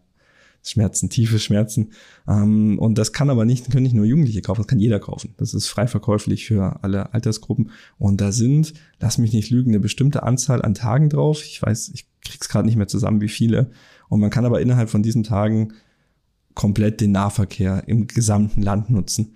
Und dann kommt man auf, da müsste ich mal nachschauen. Ich weiß auch gerade nicht, was jetzt kostet, aber damals, als wir es gekauft haben, waren wir so bei 3000 Yen pro Tag, 2700 irgendwie, irgendwas um den Dreh, vielleicht ein bisschen mehr, vielleicht ein bisschen weniger und konnten eben für diesen sehr geringen Preis, ähm, was haben wir gemacht? Wir sind von Kyoto nach Tokio gefahren. Das hat auch elf Stunden gedauert. Ja, weil natürlich gibt es zwar die, den Tokaido, die Tokaido-Line, aber die fährt nicht durch. Man muss immer sich ähm, ja, hangeln von Bahnhof zu Bahnhof, bis man dann irgendwo ist. Ähm, und dieses Ticket äh, gilt natürlich auch nicht, nicht ganzjährig. Das hat einen bestimmten Gültigkeitszeitraum. Ich glaube hauptsächlich im Sommer. Ähm, Gab es nicht noch als im Winter. Müssen wir mal nachschauen. Ähm, vielleicht schauen wir, ob wir, ob wir einen Link dazu finden. Zu, bei JR gibt es da bestimmt eine Mhm. Infoseite und schreiben das hier mit in den, in, in den Blogartikel mit rein. Aber das war cool. Also das war wirklich wie, wie damals, als wir mit den mit Ländertickets. den Ländertickets, ähm, teilweise noch Ländertickets kombiniert haben, um auf irgendwelche Conventions zu fahren, so super billig. Aber wo wir gerade bei, bei Nachtreisen sind, ähm, was ihr natürlich auch machen könnt in Japan, ist mit dem Nachtbus fahren. Die sind natürlich ein Ticken günstiger als Shinkansen und ihr spart euch auch ähm, eine Nacht im Hotel. Allerdings, ähm, ich habe das erst ein einziges Mal gemacht und ich habe es danach mehr oder weniger bereut, weil es war nicht gemütlich, es war auch nicht so viel sehr günstiger, als dass ich gesagt habe, boah, ja, und ich war halt einfach total gerädert. Ja, also Nachtbusse sind früher relativ günstig geworden, sind auch teurer geworden. Mhm. Ähm, der Wettbewerb da sich so entwickelt hat, dass es nicht mehr so ganz hart Budget ist. Aber ja, ich bin mal von Kyoto nach Fukuoka, nach Sendai hoch, bin ich auch mal mit dem Nachtbus gefahren. Dann eben wir gemeinsam nach Nagoya von Tokio Mhm. aus. Es ist schon anstrengend und alle paar Stunden hältst du an auf so einem Rasthof und dann gehen die Lichter an, alle werden wuselig, gehen auf Toilette und du kannst eigentlich nie durchschlafen. Es sei denn, ihr habt einen sehr tiefen Schlaf, dann funktioniert das vielleicht. Und diese gesparte Nacht im Hotel, die ist natürlich aus meiner Sicht ist das Augenwischerei, weil ihr seid am nächsten Morgen so fertig und so kaputt, dass ihr eigentlich den ganzen Tag braucht, um euch wieder zu erholen. Das heißt, ihr verliert auch wieder einen Urlaubstag. Muss, muss man für sich selber wissen. Ähm, Ich kenne? Freunde, die das super gerne machen und wenn man aufs Geld achten muss, finde ich das schon. Also wenn man entscheiden muss, gar nicht nach Japan zu reisen und einen Nachtbus zu nehmen, Dann dann, lieber Nachtbus. lieber Nachtbus, ja. Keine, keine Sorge. Aber Genau. Also es ist jetzt nicht ätzend oder so, aber es ist halt auch nicht angenehm. so Fliegen ist auch nicht angenehm in der Economy Class. Das stimmt. Aber der Bus da ist so lang unterwegs, wie man von Japan nach Deutschland fliegt. Und ansonsten zum Sparen, ähm, wir fahren gerne Fahrrad, das wisst ihr. Und wir sind auch jetzt in Tokio und Kyoto relativ viel mit dem Fahrrad unterwegs gewesen, weil an einigen Ecken, wo wir hin wollten, gab es halt auch keine direkten Verbindungen. Wir hätten, ähm, was ihr vielleicht wissen müsst, wenn ihr in Tokio die, die Linie wechselt, also wenn ihr von der JR-Linie zum Beispiel in die Metro umsteigt, dann wird das teurer, die Gesamtstrecke. Und überall, wo man umsteigen muss unterwegs und die ähm, Bahnanbieter wechselt, treibt es halt die Preise in die Höhe. Ja, es gibt kein Anschlussticket. Es ist einfach ähm, ein neues Ticket dann.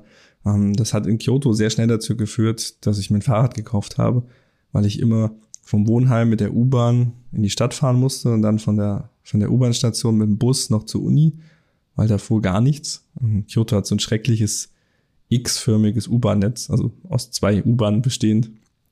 Und alles, was zwischen diesen, diesen Armen des, der, der X ist, ist halt quasi nur mit Bussen erreichbar.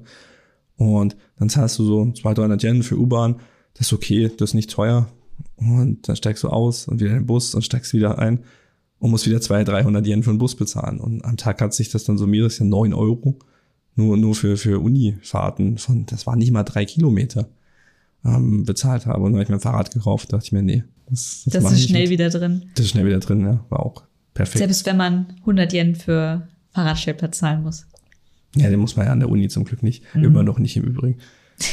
Haben wir vielleicht eventuell Haben genutzt. wir getestet. Ich glaube, dass da immer noch dieselben Räder, Schrotträder stehen wie vor zehn Jahren. Ja, das haben wir aber euch nicht verraten. Das habt ihr nicht von uns, okay? Ja. Ähm, und ansonsten, ähm, was ich häufig gefragt werde von Leuten, die zum ersten Mal nach Japan reisen, ist, gibt es irgendwie nicht so ein äh, Tagesticket oder Wochenticket, um in Tokio zu fahren? Und je nach Bahnanbieter gibt es da verschiedene Tickets, wie die Metro hat einen Dreitagespass oder so 72-Stunden-Ticket. Ähm, ja. Aber es ist halt nie alles drin. Ja, es ist nie alles drin. Es ist super schwer halt vorher zu sagen, welche, welche Anbieter ihr nutzen wollt. Und deswegen bin ich mittlerweile voll auf, auf IC-Card. Kauft euch eine Suica, fahrt, was ihr fahren wollt, ihr seid im Urlaub. Äh, wenn, wenn, wenn ihr am Ende heimkommt und sagt, naja, diese fünf Euro hätte ich aber sparen können, weiß ich nicht, ob, ob das nicht, ob das nicht zu anstrengend ist, da im Urlaub die ganze Zeit zu kalkulieren und nachzurechnen. Ja, ich kenne halt einfach Leute, die haben sich irgendwie so ein Metro Tagesticket da geholt und dann am Ende sind sie kein einziges Mal mit der Metro gefahren und dann haben sie sich bei mir beschwert, was für eine Abzocke das doch ist. Und dann dachte ich mir so, hä, schau doch vorher, ob du überhaupt die Metro nehmen würdest. Liegt die überhaupt auf deiner Linie, die du anschauen willst? Und nee, aber das sind halt Sachen, das müsst ihr halt vorher checken, wie ihr halt unterwegs seid. Und wie Micha halt auch sagt, ähm, so eine Suica oder Pasmo oder welche IC-Card auch immer ihr euch da auswählt, ähm, ist eigentlich für mich auch der Way to go. Ist halt einfach. Genau. Ja, die Zeit rennt. Die ich Zeit sagen, rennt. Wir gehen Hotels. noch zum wichtigsten Thema. Verdammt, ich wollte sagen Essen. Nein, Hotels. Okay, Hotels. Was, was wissen wir zum Sparen in Hotels? Ähm, Ryokans sind teuer. Teure Hotels sind teuer. Sehr, sehr teure Hotels. Hotels mit äh, netten Aussichten auf Tokyo Tower zum Beispiel. Ähm, haben wir auch angeschaut, haben wir entschieden, nee, wollen wir nicht bezahlen. Ähm, und was ich ganz oft so als Spartipp immer höre, ist, dass ihr lieber euch ein Kapselhotel suchen sollt. Aber ganz ehrlich, auf all unseren Japanreisen, wir waren noch nie in einem Kapselhotel. Warum? Wir sind meistens immer zu zweit unterwegs und immer wenn ich halt Preise verglichen habe, waren die Preise für so ein Kapselhotel für uns, weil jeder von uns braucht eine einzelne, einzelne Kapsel, weil man gibt ja keine Doppelkapseln, ähm, war immer teurer als jedes Hostel Einzelzimmer, Mehrbettzimmer oder Business Hotels. Und das ist das, was ich auf jeden Fall empfehlen würde. Sucht ja. euch ein Business Hotel. Es gibt in, in allen Preisklassen was, was euch zufriedenstellen wird, äh, wenn ihr nicht die, die krassesten Ansprüche habt. Ich habe schon, na gut, einmal habe ich im, im Shell-Haus wo Okinawa übernachtet, habe ich nur 300 Yen bezahlt die Nacht. Ähm, das hat mich nicht zufriedengestellt. Also so ganz, ganz runter sollte man nicht gehen. Aber Kapsel ist ja das Problem, äh, Geschlechter getrennt. Dann ähm, wird es halt schwierig, weil ihr halt getrennt, nicht nur in getrennten Kapseln, sondern euch in getrennten Gebäudeteilen in der Regel aufhaltet, getrennte Badezimmer habt und das ist einfach super nervig. Das äh, vereint so das Nervigste aus allem, nämlich ihr habt kein eigenes Badezimmer und dann müsst ihr auch noch quasi euch getrennt aufhalten. Und das finde ich, finde ich einfach nicht cool. Und der Preis stimmt einfach nicht. Und ja, warum Kapsel? Also dann doch lieber ein Hostel. Ähm, Im Hostel hast du zwar, wenn du im Mehrbettzimmer bist, halt andere Leute um dich herum, aber die Kapseln sind meistens jetzt auch nicht, nicht schallisoliert, sage ich mal. Da hört man auch alles. Ja, aber auch Hostels finde ich in Japan eigentlich immer ganz angenehm. Also alle, in denen wir in den letzten Jahren waren, das waren nette Hostels. Ähm. Genau, viele Hostels haben ja auch ähm, Einzelzimmer oder Doppelzimmer. Mhm. Dann ist das Einzige, man hat halt geteilte Badezimmer und so. Aber das finde ich okay, dass äh, wenn man budgetmäßig reisen, reisen möchte, dann ist das völlig in Ordnung. Was ich nicht mehr ab kann, ist Mehrbettzimmer, aber früher haben wir es auch gemacht. Mhm. Klar, aber Mehrbettzimmer ist auch nie das Hostel das Problem, sondern die anderen Menschen. Und das ist ja, international. Egal, in welchen Mehrbettzimmern wir waren. Wir waren in London, in Tokio und immer ja, hat immer, irgendwer immer, gestört. Es ist immer schrecklich. Meine, meine tollste Geschichte irgendwie, da waren wir in, in Tokio, im Kaosan. Da kommt so ein Dude und äh, frühs um sieben fängt er an, sich im 30-Mann-Zimmer äh, die Haare zu föhnen. Und ich dachte, Gut, dass er nicht gelüncht wurde, aber ich, ich war Teil des Mobs vielleicht. also nein, natürlich haben wir nichts, nichts, war nicht gewalttätig, aber wir haben ihm schon zu verstehen, äh, verstehen gegeben, dass das jetzt nicht der angemessenste Ort ist, um sich die Haare zu föhnen. Kann man ja auch im Badezimmer machen. Gibt's ja. Und deswegen Hostels, ähm, wenn ihr aber gerne Leute kennenlernen möchtet. Also ich habe im Hostel super viele Leute kennengelernt. Mhm. Es gibt ja nicht nur so die großen Ketten und, und die Hostels, ähm, die ja nur von, von so Eintagestouristen äh, frequentiert werden. Es gibt auch kleine Hostels, äh, ländliche Hostels. Ich war zum Beispiel in Sendai mal in einem Hostel. Wie hießen das? Umebachi, glaube ich. Und da waren ganz viele, auch, auch viele aus dem Ausland, viele aus Japan, viele inländische äh, Menschen dort und da hat man sich am Abend getroffen zum Brettspiele spielen, was getrunken, ein bisschen gequatscht. Und das war cool. Also dann kommt man auch an, an Leute ran, kann man auch Leute kennenlernen in so Hostels. Wir hatten auch in Hostels dann schon so ja, Zufallsbekanntschaften, wo wir gesagt haben, hey, lass uns heute doch auch mal was unternehmen, lass uns mal hier oder dorthin gehen, wenn man sich gut versteht, im Frühstücksraum kennengelernt oder so. Ähm, dann ist das total cool. Mhm. Und früher fand ich das auch gut. Heute bin ich zu socially awkward geworden möchte in meinem Urlaub eigentlich nicht so oft auf Menschen treffen. Also zumindest möchte ich kontrolliert auf Menschen treffen, um es so auszudrücken. Und die, die man sich selber vorher aussucht. Genau. Genau, aber damit sind wir auch eigentlich schon durch mit dem Thema Hotel. Also ja, man kann auch schauen, wo bucht man. Mhm. Ähm, wir haben ja, glaube ich, im letzten Podcast schon gesagt, dass wir auf die großen gängigen Buchungsanbieter mittlerweile setzen, weil da auch die Stornierung, Bezahlung und Abwicklung einfach sehr, sehr stressfrei ist, muss man sagen. Ähm, es kann billiger werden, wenn ihr direkt über die japanischen Webseiten bucht. Und es gibt natürlich ganz, ganz viele, vor allem so Richtung Minshuku. Ähm, wie würden das bei uns heißen? Das hat man schon mal besprochen. Fremdenzimmer, Herberge. Herberge klingt gut. Mhm. Herberge klingt, habe ich haben letztes Mal auch festgestellt. Ja, und die sind ganz oft gar nicht vertreten auf diesen Plattformen, sind teilweise nicht mehr auf Google gelistet. Ähm, kann man tatsächlich sich den Spaß machen, bei der, bei der Fremdenverkehrszentrale der jeweiligen Stadt oder Region anzurufen und sich vermitteln zu lassen, was aber ohne Sprachkenntnisse meistens nicht so einfach wird. Und da könnte man auch schon noch mal ein bisschen sparen. Die Frage ist, lohnt sich das oder macht man sich nur noch ja, mehr Stress und damit? Es gibt halt auch noch so Möglichkeiten, sowas wie Couchsurfing oder so. Ähm, ja, Airbnb war ganz groß in ja. Japan, ist aber sehr geschrumpft, äh, weil ja die, die ähm, staatliche Reglementierung da äh, reingekommen ist. Aber seitdem die staatliche Reglementierung da ist für Airbnb, schaue ich durchaus öfter mal. Mhm. Und ich würde sagen, wenn ihr mit Familie reist, wenn ihr eigene Kochmöglichkeiten haben möchtet, schaut euch doch bei Airbnb oder generell Ferienwohnungen um, weil in Japan ist seit so ein, so ein Kinderzustellbett eher unüblich, dass man das einfach mit reinstellen kann ins Hotelzimmer. Ist dann vielleicht auch ein bisschen arg eng im Business-Hotel. Ja, Deswegen guckt nach Ferienwohnungen Airbnb, wenn ihr mit Kids unterwegs ja, seid. Man muss sagen, also die, die Anzahl der Airbnbs ist natürlich dramatisch eingebrochen, aber die Qualität hat sich, glaube ich, mhm. sehr, sehr viel erhöht. Das liegt auch daran, dass sie halt gewisse Mindeststandards einhalten müssen. Brandschutz ähm, zum Beispiel. Ja, so, so lapidare Dinge wie Brandschutz. Und viele von diesen ganz harten Privatvermietern äh, das nicht konnten oder auch nicht wollten. Ja, die haben halt einfach ihre Privatwohnung vermietet, ähm, ohne die, ja, ohne die Auflagen, die man da jetzt in Zukunft oder schon länger, jetzt ist ja schon länger implementiert, ähm, beachten muss. Aber als, als Kunde am Ende profitiert man nur davon. Also ich war auch schon in Absteigen in Japan, wo ich mir gedacht habe, jetzt ein Erdbeben und wir werden alle sterben. Ja, oder wenn Feuer ausbricht, komme ich hier jetzt nicht mehr raus. Mhm. Und das, ja, braucht man nicht unbedingt. Dementsprechend mittlerweile definitiv einen Daumen nach oben für Airbnb. Aber du wolltest gerade schon über Essen reden. Ich wollte jetzt, über Essen reden. Jetzt bin ich auch bereit für Essen. Jetzt schließen wir, glaube ich, das thematisch heute auch ab. Mhm. Ähm, das reicht auch wieder. Jetzt schon über eine Stunde. Und Aber übers Essen. Sparen am Essen, das, ist, das klingt schon falsch. Das ist, das ist der Einstieg ins Thema schon, schon richtig falsch. Also Aber es, gibt es ist eine ganze Menge Möglichkeiten in Japan super gut zu essen, super lecker zu essen und nicht viel auszugeben. Und ich werfe einfach mal was rein. Mein Nummer ein Tipp, Nummer ein, Nummer ein, Nummer eins Tipp ist, geh nicht in den Kombini. Und das ist das ist hart ernst gemeint. Die meisten Reisenden, die zum ersten Mal in Japan unterwegs sind, die checken nicht, was ein Kombini wirklich ist. Ähm, das ist ein 24-Stunden-Laden in der Regel, außer auf dem Land.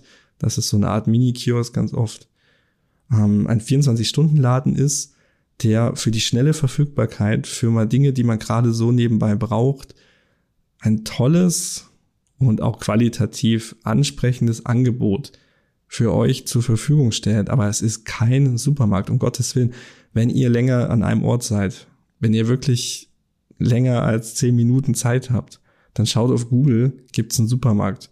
Gibt's einen, weiß nicht, Seiyu, Super Seiyu, Ito, Yokado, Gyomu, Super, wie sie alle heißen.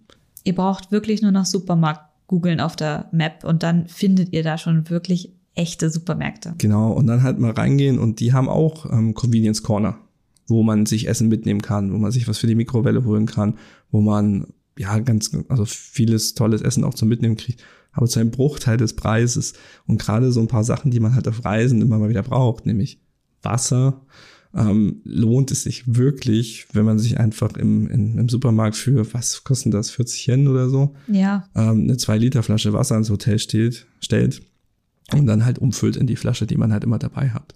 Weil ihr zahlt sonst im Kombini, aber auch im Automaten, ist auch so eine, so eine Geldversenkstelle, zahlt ihr so 100 bis 150 Yen für ein, für ein Mini-Wasser.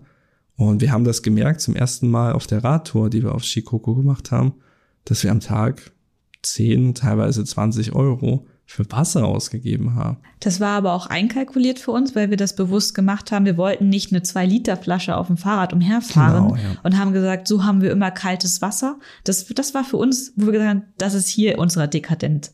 Ja, ja, aber ich habe das dann mal zusammengerechnet und das mir war, war nicht, hart. mir war nicht klar, dass ich so viel Geld dafür ausgebe. Also ich hätte es auch nicht anders gemacht, weil mhm. ich auch auf dem Fahrrad keine, keine mehr Liter Flasche mitnehmen möchte. Aber es ist wahnsinnig teuer und Kombinis allgemein sind wahnsinnig teuer. Das sind nicht ganz Tankstellenpreise wie bei uns, aber geht doch schon arg in die Richtung. Und ihr kriegt alles, was ihr im Kombini kriegt. Gleichwertig in der Qualität, aber viel, viel angemessener Preis, auch in normalen, echten Supermärkten. Bei den Getränken, ähm, wir haben uns ja in Tokio mit Freunden getroffen, die auch zur selben Zeit gereist sind und die haben uns irgendwann ein Bild aus ihrem Hotelzimmer geschickt, weil sie uns was zeigen wollten und da meinte ich nur so, ah, schau mal da im Hintergrund, ihr habt auch eine zwei Liter Flasche Wasser bei euch im Hotelzimmer stehen, weil die das genauso wie wir gemacht haben. Große Wasserflasche und immer umgefüllt. Ja, man kann natürlich sagen, ist mir egal, bin im Urlaub. Also das war ja auch unser Tenor bisher. Mhm. Aber es ist ja auch eine, eine Plastiksache, ne? Also auch umweltmäßig. Diese ganzen kleinen Flaschen kann man schon ein bisschen aufpassen. Mhm. Wenn ihr in Städten unterwegs seid, könnt ihr Wasser tatsächlich auch aus Trinkbrunnen euch, euch ziehen. Gibt's in, in jedem, auf jedem so, so Mini-Park oder Spielplatz gibt's so einen Trinkbrunnen und da kann ja problemlos und gefahrlos Wasser getrunken werden. Ich habe das zum Joggen immer benutzt, aber auch wenn wir mit dem Rad unterwegs sind, äh, steuern wir öfter mal so Parks an, um uns dort aus dem Trinkbrunnen Wasserflaschen voll zu machen. Haben wir jetzt ein paar Mal schon gemacht. Definitiv. Also es gibt irgendwie eine App in Japan, die heißt MyMisu. MyMisu. Super, ich liebe sie. Und ähm, da kann man sich eben genau diese Trinkbrunnen halt anzeigen lassen. Mhm. Genau. Was auch ein super Tipp ist, ist, glaube ich, Mittagsessen, ne? Genau, weil wir waren schon in den teuersten Restaurants, aber da wir Mittagsessen gegangen sind, haben wir das Mittagsmenü bekommen. Und das Mittagsmenü ist super günstig. Ähm, vielleicht ein Beispiel, wir waren in Ikebukuro in einem äh, Sukiyaki-Restaurant, so ein alteingesessenes Restaurant, wo man abends noch nur ganz schwer einen Platz reserviert bekommt. Und wir waren mit einer Freundin dort und das äh, Abendessen kostet da locker 10.000 Yen. Mittagsmenü 1000 Yen. Das war schon, also Du ja. hast dann natürlich nicht unbegrenzt Fleisch und du bekommst dann irgendwie nur, weiß ich nicht, 200 Gramm, aber das reicht meistens auch. Ja, man muss ja nicht immer All You Can Eat reinschaufeln. Ähm, das ist übrigens auch so ein bisschen um die Ecke gedacht jetzt, aber wenn ihr Geld sparen wollt und gutes Essen habt, haben möchtet, dann meidet All You Can Eat. In der Regel ist es das Geld nicht wert. Ja, wir sind mittlerweile dazu übergegangen. Ähm, natürlich, klar, könnt ihr All-You-Can-Eat-Menüs euch nehmen, aber da ist meistens immer irgendwas dabei, was ich jetzt gar nicht so gerne mag. Da ist dann irgend so ein Knorpelfleisch dabei, was halt günstiger ist oder irgendwelches ja, Fettzeug. Die Qualität ist immer schlecht. Ja. Also du kriegst nie beim All You Can Eat, es sei denn, du zahlst wirklich viel, mhm. irgendwie halbwegs gut qualitatives Fleisch. Und zwar bei keinen auch der Shabu-Shabu-Ketten, Mhm. weder bei Onyasai noch bei, wie ist die andere, hab ich schon wieder vergessen. Mumu. Mumu, Mumu Paradise. Mumu Paradise. Oder ähm, da, wo wir in Shibuya waren. Ja, ist egal, komme jetzt nicht mehr drauf. Ähm, das ist alles kein schlechtes Essen. Aber es ist in der Regel nicht das Geld wert, was man dafür zahlt. Ähm, dann lieber woanders hin oder lieber so ein Mittagsmenü nehmen, wo ihr halt, ähm, à la carte bestellt. ja, oder halt so ein Menü. Mhm. À la Menü, à la carte ist, glaube ich, dasselbe. Naja. Und gibt ja auch diese One-Coin-Lunches. One-Coin heißt äh, die größte Einheit in, in, in Münzen. das heißt ein Coin, Münzen in Münzgeld. In Japan ist das 500 Yen Stück und viele, viele kleinere Läden ähm, machen sich zur Aufgabe eben diesen Preis nicht zu überschreiten, um halt für auch die arbeitende Bevölkerung relativ günstig zumindest ein, ein ansprechendes Mittagessen bereitzustellen. Und 500 Yen ist so 4 Euro momentan zum jetzigen Kurs.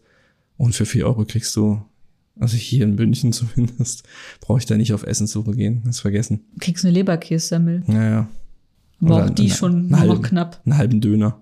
Ja, also es ist schon, also 500 Yen ist schon ordentlich. Also wir waren schon öfters mal so für 500 Yen essen und da gab's dann halt so ganze Menüs mit Reis und Fleisch, eine Gemüsebeilage noch. Mhm.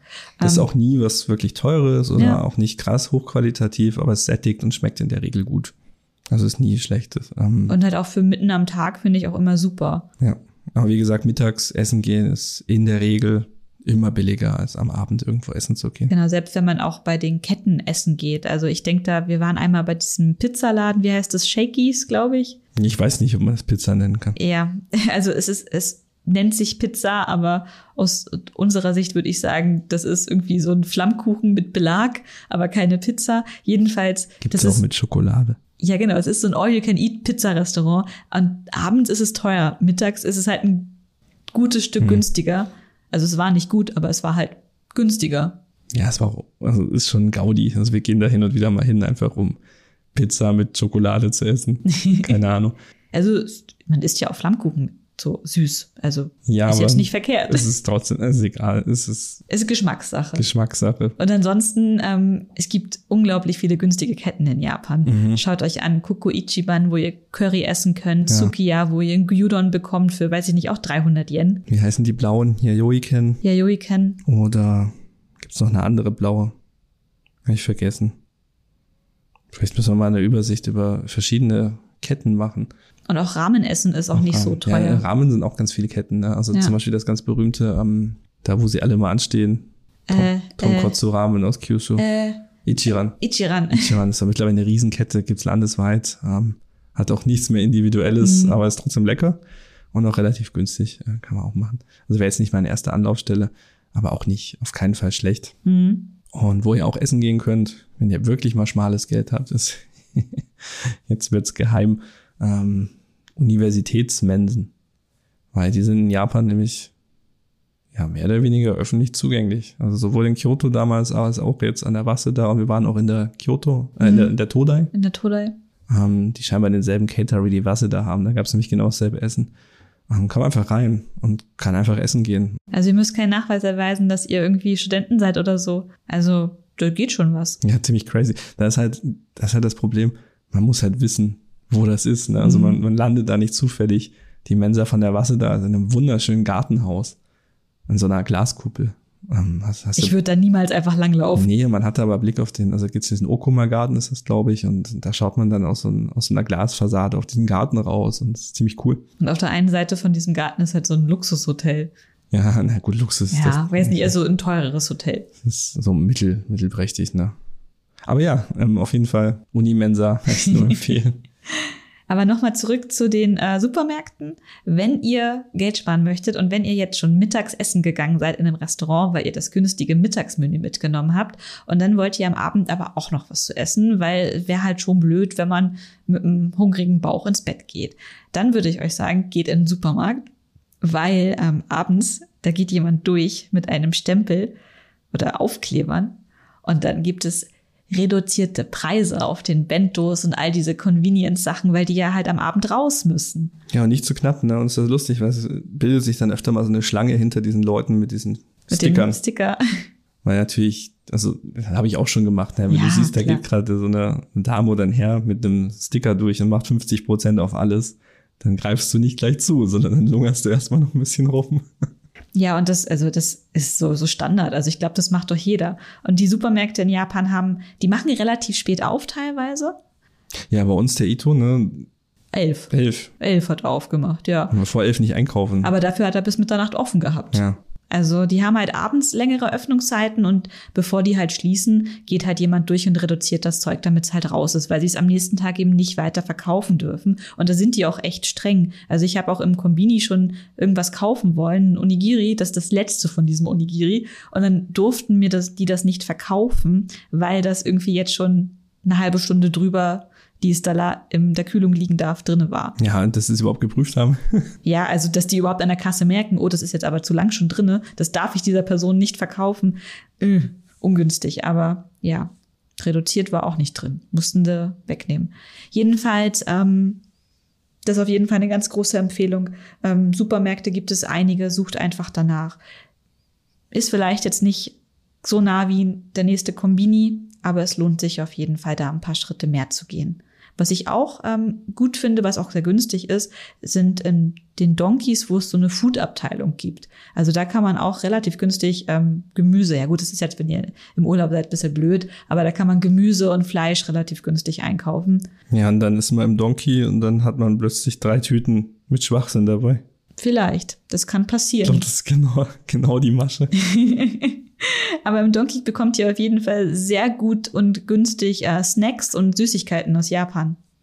Also wenn ihr welche sucht, geht zu Donkey, weil da kriegt ihr gute Preise. Oder gleich generell lieber in den Supermarkt.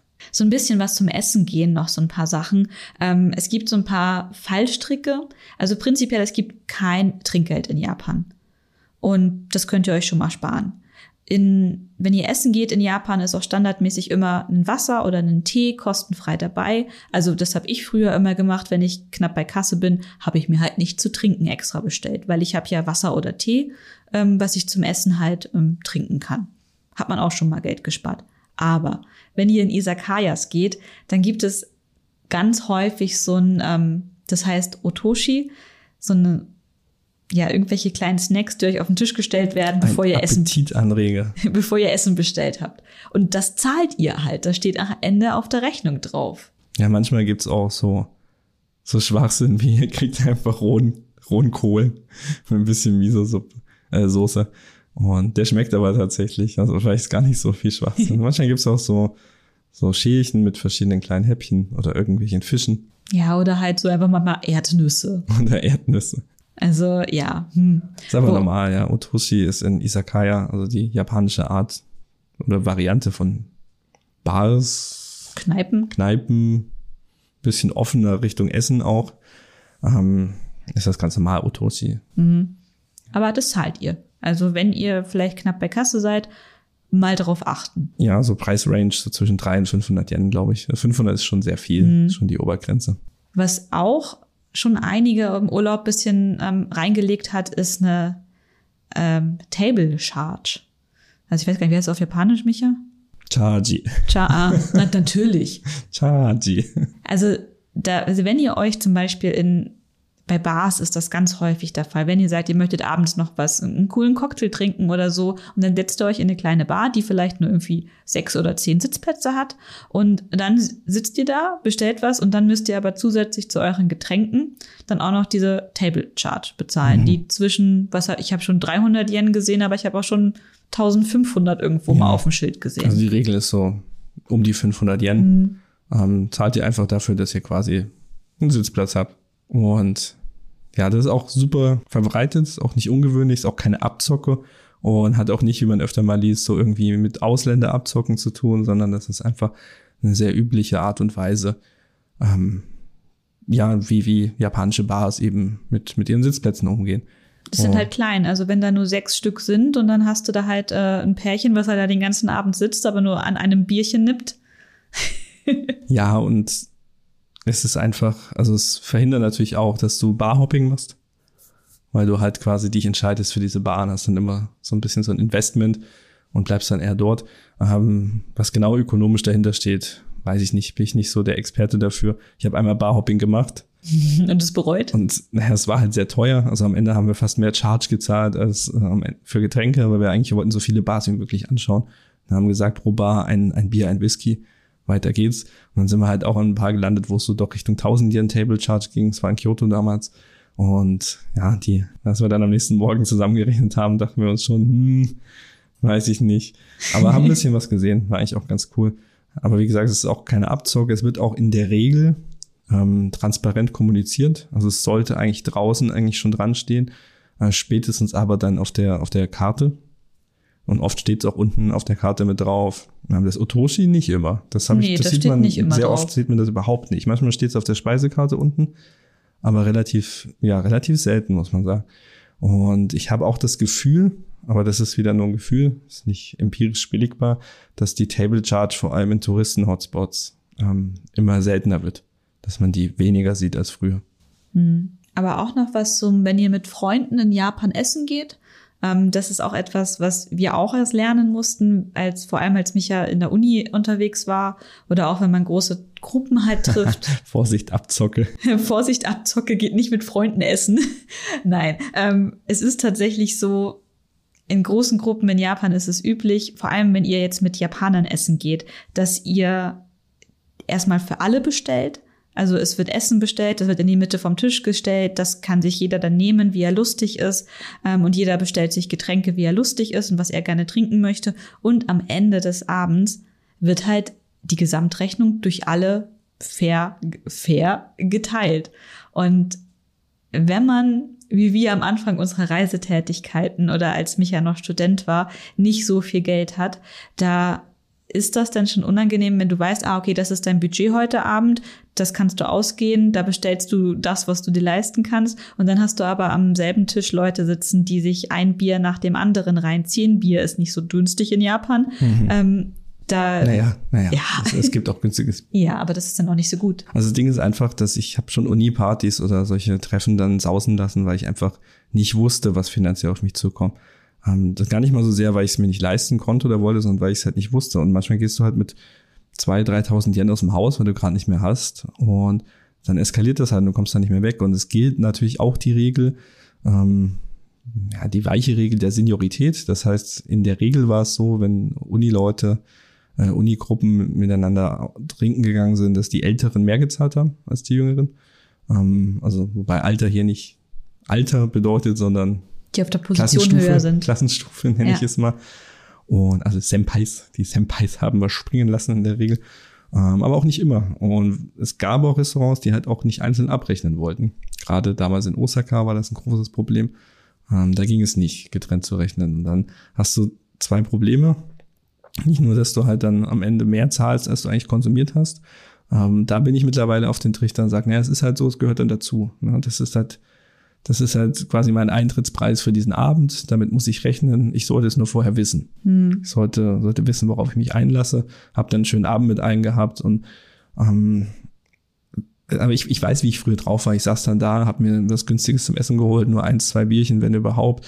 Und habe mich dann am Ende geärgert, weil ich es nicht wusste und dann für alle mitbezahlt habe. Also habe mich selber zurückgehalten. Mhm. Und ist natürlich auch, wenn jemand wie du, der eh sehr wenig trinkt oder auch nicht so viel isst. Ähm, ja, oder auch, wenn ja. ich zum Beispiel irgendwie so eine Unverträglichkeit für irgendein Essen habe oder vielleicht einfach vegan lebe und dann gehe ich in Isakaya und alle bestellen sich hier Fleisch in Massen, wovon ich ja selber gar nichts dann habe. Genau. Ich meine, das, das kriegt man schon dahin, im Dialog das zu lösen. Aber man sollte halt wissen, dass wenn man gerade mit mit, mit Gruppen, die auch Japanerinnen oder Japaner beinhalten, essen geht, ähm, gerade im Uni-Kontext, dass es dann schon sein kann, dass die Regel gilt, ähm, wir zahlen die Rechnung gemeinsam und teilen dann durch alle. Und das andere Unschöne ist dann, dass du meistens draußen vom Restaurant stehst und versuchst dann diese 2438 Yen irgendwie dem zu geben, der bezahlen musste. Und wenn ihr den größten Zonk gezogen habt, dann werdet ihr auserkoren für die Person, die zahlen muss und dann die ganze Zeit dem Geld hinterher rennen muss. Oh ja. Kann aber auch dazu führen, dass die Leute, das hatte ich auch schon, die einfach dich mit Geld zuwerfen und du am Ende mehr hast, als du eigentlich ausgegeben hast. Das, das ist, auch schon passiert. Das ist auch schon hm. passiert, ja. Hm. Kann sich also orientieren. Aber natürlich, wir kennen das ja auch. Ähm, wenn wir hier essen gehen und Leute gehen früher, am Ende sitzt man noch als Letzter am Tisch und hat plötzlich Sachen auf der Rechnung, die einem nicht gehören. Das, Ja, es also, ist, das ist allerdings ist kein immer Jap- Stress, immer ist Stress kein mit Jap- großen Gruppen essen zu gehen. das ist allerdings kein japanisches Problem. Ja, ansonsten noch mal so ein paar kleine, ähm, ansonsten Spartipps, weil das, das Größte haben wir jetzt eigentlich durch. Ähm, wenn ihr shoppen geht, mein Lieblingstipp ist äh, Second-Hand-Shopping. Ähm, das mache ich vor allem super gerne für Klamotten. Da ist, äh, die Japaner gehen sehr, sehr pfleglich mit ihrer Kleidung um. Ihr bekommt ähm, tatsächlich Markentaschen, Gucci und Co. für deutlich weniger Geld sehr gut erhalten in Japan als anderswo auf dem Second-Hand-Markt. Und mega cool, ähm, aber auch für Merchandise. Ähm, Anime-DVDs, Blu-rays, Mangas, Figuren. Mega. Äh, gibt's alles Secondhand. Müsst ihr nicht neu kaufen. Vor allem, wenn es irgendwie auch ältere Serien sind, kann ich immer wieder empfehlen. Sucht nach einem Mandarake, sucht nach K-Books, sucht nach Book Off. Da gibt's einfach sehr, sehr viele Anbieter auf dem Markt. Und äh, 100 Yen Shops, Daiso-Serie oder ähm, Three Coins. Three Coins, weil 300 Yen. Und das sind halt auch alles äh, Plus Steuern. plus Das Steuern. sind keine, die Free Coins sind eine Lüge. Genau wie der 100 Yen Shop eine Lüge ist. Der war schon immer eine Lüge. Oder hat es irgendwann mal genau 100 Yen? Nee, da war schon immer äh, abzüglich Steuern. Ja, jedenfalls gutes Marketing, aber die haben halt einfach sehr viele günstige Produkte eben. Aber in diesem Haushalt, wo ich hier lebe mit Micha, ist sehr viel Zeug aus dem 100-Yen-Shop. Ähm, es zerfällt auch nicht, wenn ihr es nach Hause bringt. Also vor allem, wenn ihr irgendwie Mitbringsel haben wollt, die günstig sind, wenn ihr ein paar Leute glücklich machen wollt, 100-Yen-Shop easy. Und äh, dann noch ein letzter Tipp, schaut nach kostenfreien Attraktionen. Ihr habt ja auf unserer Rechnung gesehen, was wir an Eintritt gezahlt haben, 450 Euro, davon knapp 300 für die Universal Studios. Das war natürlich jetzt schon so ein Batzen, aber alles andere, äh, 150 Euro, die da noch über sind für drei Wochen, man muss nicht mega viel Geld ausgeben in Japan. Also ihr könnt natürlich für 3000 Yen euch die Aussicht auf dem Skytree geben, ist auch geil, lieben wir, macht Spaß. Haben wir in diesem Urlaub aber nicht gemacht. Wir waren auf dem Tokyo Metropolitan Building, wo man kostenfrei die Aussicht genießen kann. Oder man kann auf den Carrot Tower, Carrot Tower in, wie heißt der Stadtviertel? Sangenjaya Sangenjaya, ja. gehen, ist auch kostenfrei. Ähm, gibt viele Dinge, die man einfach so machen kann und genießen. Oder halt auch äh, Gärten. Wir waren dieses Jahr mal im Urlaub im Garten vom Shinsanso. Das ist ein sehr, sehr teures Luxushotel. Haben wir uns auch angeschaut. Wollten wir uns nicht leisten. Aber der Garten ist kostenfrei zugänglich. Der ist wunderschön. Da ist jetzt gerade jetzt so Kirschblüte, ähm, kann man sich anschauen. Da ist auch so Nebel, der da hochgeht mega gut, äh, kostenfrei. Also wir haben da, glaube ich, da zwei Stunden verbracht in dem Garten, als wir jetzt im Urlaub da waren, obwohl wir den schon kannten. Hat sich auf jeden Fall gelohnt. Und sowas gibt's halt überall in ganz Japan. Prinzipiell sind Schreine kostenfrei. Meistens halt ja Eintritt für Tempel. Aber ansonsten, ähm, es gibt immer Dinge, die man machen kann, ohne viel Geld auszugeben. Schaut halt nach Festivitäten, die gerade ak ja angesagt sind. Dafür gibt's super viele japanische Webseiten und Blogs und mittlerweile auch Instagram-Accounts, die sich darauf spezialisiert haben, so die Highlights, die gerade sind, äh, zu sammeln und halt auch für die Ausländer aufbereitet ähm, zu kommunizieren. Also da gibt's einiges. Schaut euch da mal um. Man muss nicht immer für alles Geld ausgeben. Das ist ein schönes Schlusswort, würde ich sagen. Oder ist auf deiner schlauen Liste noch, noch Nee. irgendwas drauf? Das ist das allerletzte. Okay. Und es gibt einfach nur Off-Season drei Ausrufezeichen auf dieser Liste. Off-Season drei Ausrufezeichen. Ja. Sehr gut. Das ist immer eine sehr hervorragende. ähm, wir haben unser Ziel schon wieder verfehlt. Wir haben so gesagt, wir machen 45 Minuten äh, Folge heute, um halt auch öfter Content produzieren zu können, nicht so viel Arbeit macht im Schneiden und so. Und naja, auf jeden Fall die Uhr ist schon wieder bei anderthalb Stunden drüber sogar. weiß nicht, wie, wie weit wir da noch wegschneiden. Aber es hat natürlich nicht äh, geklappt, wie immer. Aber ich würde sagen, wir leiten dann mal über, ähm, machen es auch kurz jetzt, damit es ähm, schmerzlos ist, will ich nicht sagen. Aber ich danke natürlich erstmal unseren Patrons mit dem üblichen Spruch. この番組はご覧のスポンサーの提供でお送りしました。Und jetzt könnt ihr aber nicht die wunderschöne Stimme von Stefanie hören, weil sie die Liste nicht hat. Deswegen bedanke ich mich aus ganzem Herzen bei Alex, Anne, Chris, Frank, Jennifer, Johannes, Klaus, Markus, Martin, Matthias, Roman, Tobias A., Tobias E. und Sedo. Herzlichen Dank. Ohne euch wäre das nicht möglich. Und wir danken vor allem, dass ihr so nachsichtig mit uns seid, weil wir haben schon mitbekommen, dass der letzte Podcast ein bisschen länger her ist. Der war im Dezember. Jetzt haben wir April. Ich wollte es nicht sagen. Ich muss es sagen. Es tut mir leid. Aber ja, wir, wir, wir geben uns Mühe und freuen uns, dass ihr uns trotzdem so toll unterstützt. Und wir hoffen auch vor allem, dass die Postkarten alle angekommen sind. Denn zum ersten Mal ja wegen Corona ging das ja nie, konnten wir an die, die Unadon-UnterstützerInnen Postkarten verschicken. Und wir haben mal ein paar Rückmeldungen bekommen, dass das geklappt hat. Mhm. Und hoffen, dass die ja bei, all, bei jedem von euch angekommen sind. Und auch die Kalender, die wir dazu geschickt haben. Wir werden, glaube ich, wieder welche machen. Weil es einfach so viel Spaß macht. Ja, macht einfach super viel Spaß. Ansonsten, wir haben äh, auch keine neuen Blogartikel doch, veröffentlicht. Doch, doch, doch. Doch, haben wir? Natürlich haben wir oh, neue Blogartikel. Oh. Ich habe doch geschrieben wie ein, ich hatte irgendwie so eine Motivation so im Februar, glaube ich. und habe tatsächlich ähm, Blogartikel geschrieben über Hachiko in ah, Shibuya. da haben wir das schöne Bild, was wir was im Januar gemacht, gemacht, haben. haben. Genau, ja. ähm, haben wir ja, Hachiko der Hund, äh, äh, Shibuyas Kreuzung, hatte ich einfach Lust, irgendwie einen Artikel zu machen. Und dann haben wir natürlich Live-Berichterstattung von unserer Japan-Reise gemacht. Da habe ich jetzt nochmal aufgeteilt in drei Artikeln ähm, für die, ja, für diese drei Teile dieser Reise, weil es einfach viel zu viel war. Es war alles in einem. Wir haben live von der Reise vom Handy mit einer Bluetooth-Tastatur in die Tasten gehauen. Und das hat aber ziemlich cool funktioniert. Ähm, würde ich fast wieder machen. Und so ein paar Sachen geupdatet. Unsere Präfektur-Challenge. Wir haben einen alten Artikel nochmal aufgearbeitet vom Tohoku-Erdbeben. Das machen wir eigentlich ähm, jedes Jahr einmal kurz Einfach weil es so eine, so eine wichtige Geschichte ist. Und ja. Und wir haben auch Blogartikel geschrieben, die nicht auf unserem Blog veröffentlicht werden. Stimmt. Wir haben ähm, für die japanische Fremdenverkehrszentrale zwei Artikel schreiben dürfen, die demnächst dort veröffentlicht werden. Wir haben auch ein paar gemeinsame Reels machen dürfen. Ja, die Reels sind schon gerade im, im Publishing. Im Publishing, genau. Vier sind schon raus. Einer kommt in den nächsten Tagen. Und dann sind wir da auch äh, mit fünf Reels am Start und zwei neue Blogartikel. Und da freuen wir uns natürlich auch sehr, dass wir für die japanische Fremdenverkehrszentrale ähm, ja Content produzieren dürften. Das ist eigentlich total so ein Ritterschlag für uns.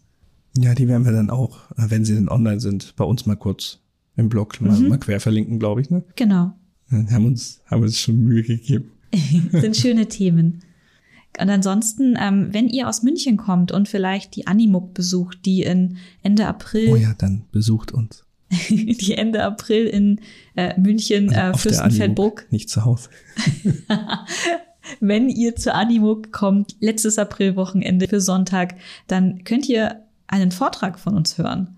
Wir ähm, fassen so ein bisschen die Erfahrungen zusammen, wie es ist, nach Japan zu reisen nach der Corona-Pause und wie es jetzt aktuell ist in Japan, wie ist das mit Masken, wie ist die Einreise, was ist mit diesen Flugpreisen. Das habt ihr natürlich alles schon gehört, wenn ihr im Podcast hört, aber vielleicht erzählen wir auch ein paar neue Dinge und zeigen auch Fotos von der Reise, wie ja, wir sie erlebt haben. Fotos sind immer so ein Ding. Ähm, ich, ich, Stefanie sagte mal, wir wollen keine Diashows machen, ne, wie so bei so Rentnervorträgen. aber ich mag das total gern. Ich mag das einfach Fotos zeigen, ein bisschen was dazu zu erzählen. Das ist genau mein Ding. Vielleicht bin ich auch mittlerweile in dem Alter. Du bist einfach Rentner jetzt. Ich schaue auch den ganzen Tag Vögel aus dem Fenster zu. So ist das halt. Das ist mein neues Leben. Das ist ein gutes Leben. So, so. Hier jedenfalls Animuk Sonntag, ähm, Hangry Stories, Vortrag. Äh, wie heißt der Vortrag überhaupt? Welchen Namen haben wir vergeben? Äh, Muss auf Twitter nachschauen. Twitter wurde heute angekündigt, glaube ich. Japan-Reise nach Corona, meine ich. Warte, warte. Japan-Reisen nach der Corona-Pause. Ja, wird gut. Wird sehr gut. Also kommt vorbei, wenn ihr auf der Veranstaltung seid. Ansonsten, ähm, das lohnt sich gleich doppelt an dem Tag auf die Animuk zu kommen, denn am Animuk Sonntag haben wir nicht nur unseren Vortrag, sondern wir sind ja auch in einer Theatergruppe, die Tsukino Senshi heißen wir. Und da treten wir auch auf. Wir zeigen das letzte Mal unser Voltron-Stück. Der Micha hat eine coole Rüstung ich bin ein cooles Weltraummädchen. Ja. Das könnt ihr auch anschauen. Das ist unser, unser Corona-Stück, was wir seit drei Jahren ja, versuchen aufzuführen. Wir haben es jetzt auch schon zweimal aufgeführt. Dann kam tatsächlich eine Corona-Erkrankung im Team. Und das ist jetzt das letzte Mal, dass wir noch die Chance haben und sind auch sehr froh, dass wir diese Möglichkeit haben.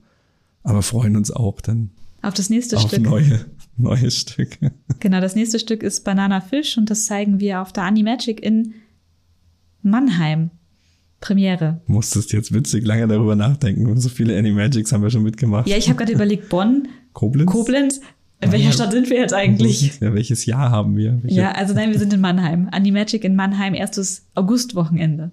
Premiere Gut. am Samstag. So. Dann würde ich sagen, verabschieden wir uns. Mhm. Und ich werde in meiner, oh Gott, einem, ich, ich sehe den Timer hier laufen. Ich werde in meiner Schnittkabine traurig versinken. Du wirst nicht versinken und auch nicht traurig sein. Du bist glücklich, dass wir einen neuen Podcast aufgenommen haben. Yeah. Yay! Aufnehmen macht doch Spaß. Schneiden macht keinen Spaß. Jedenfalls vielen Dank fürs Zuhören und danke, dass ihr noch dabei seid und wir hören uns hoffentlich bald wieder. Bis dann. Tschüss. Tschüss.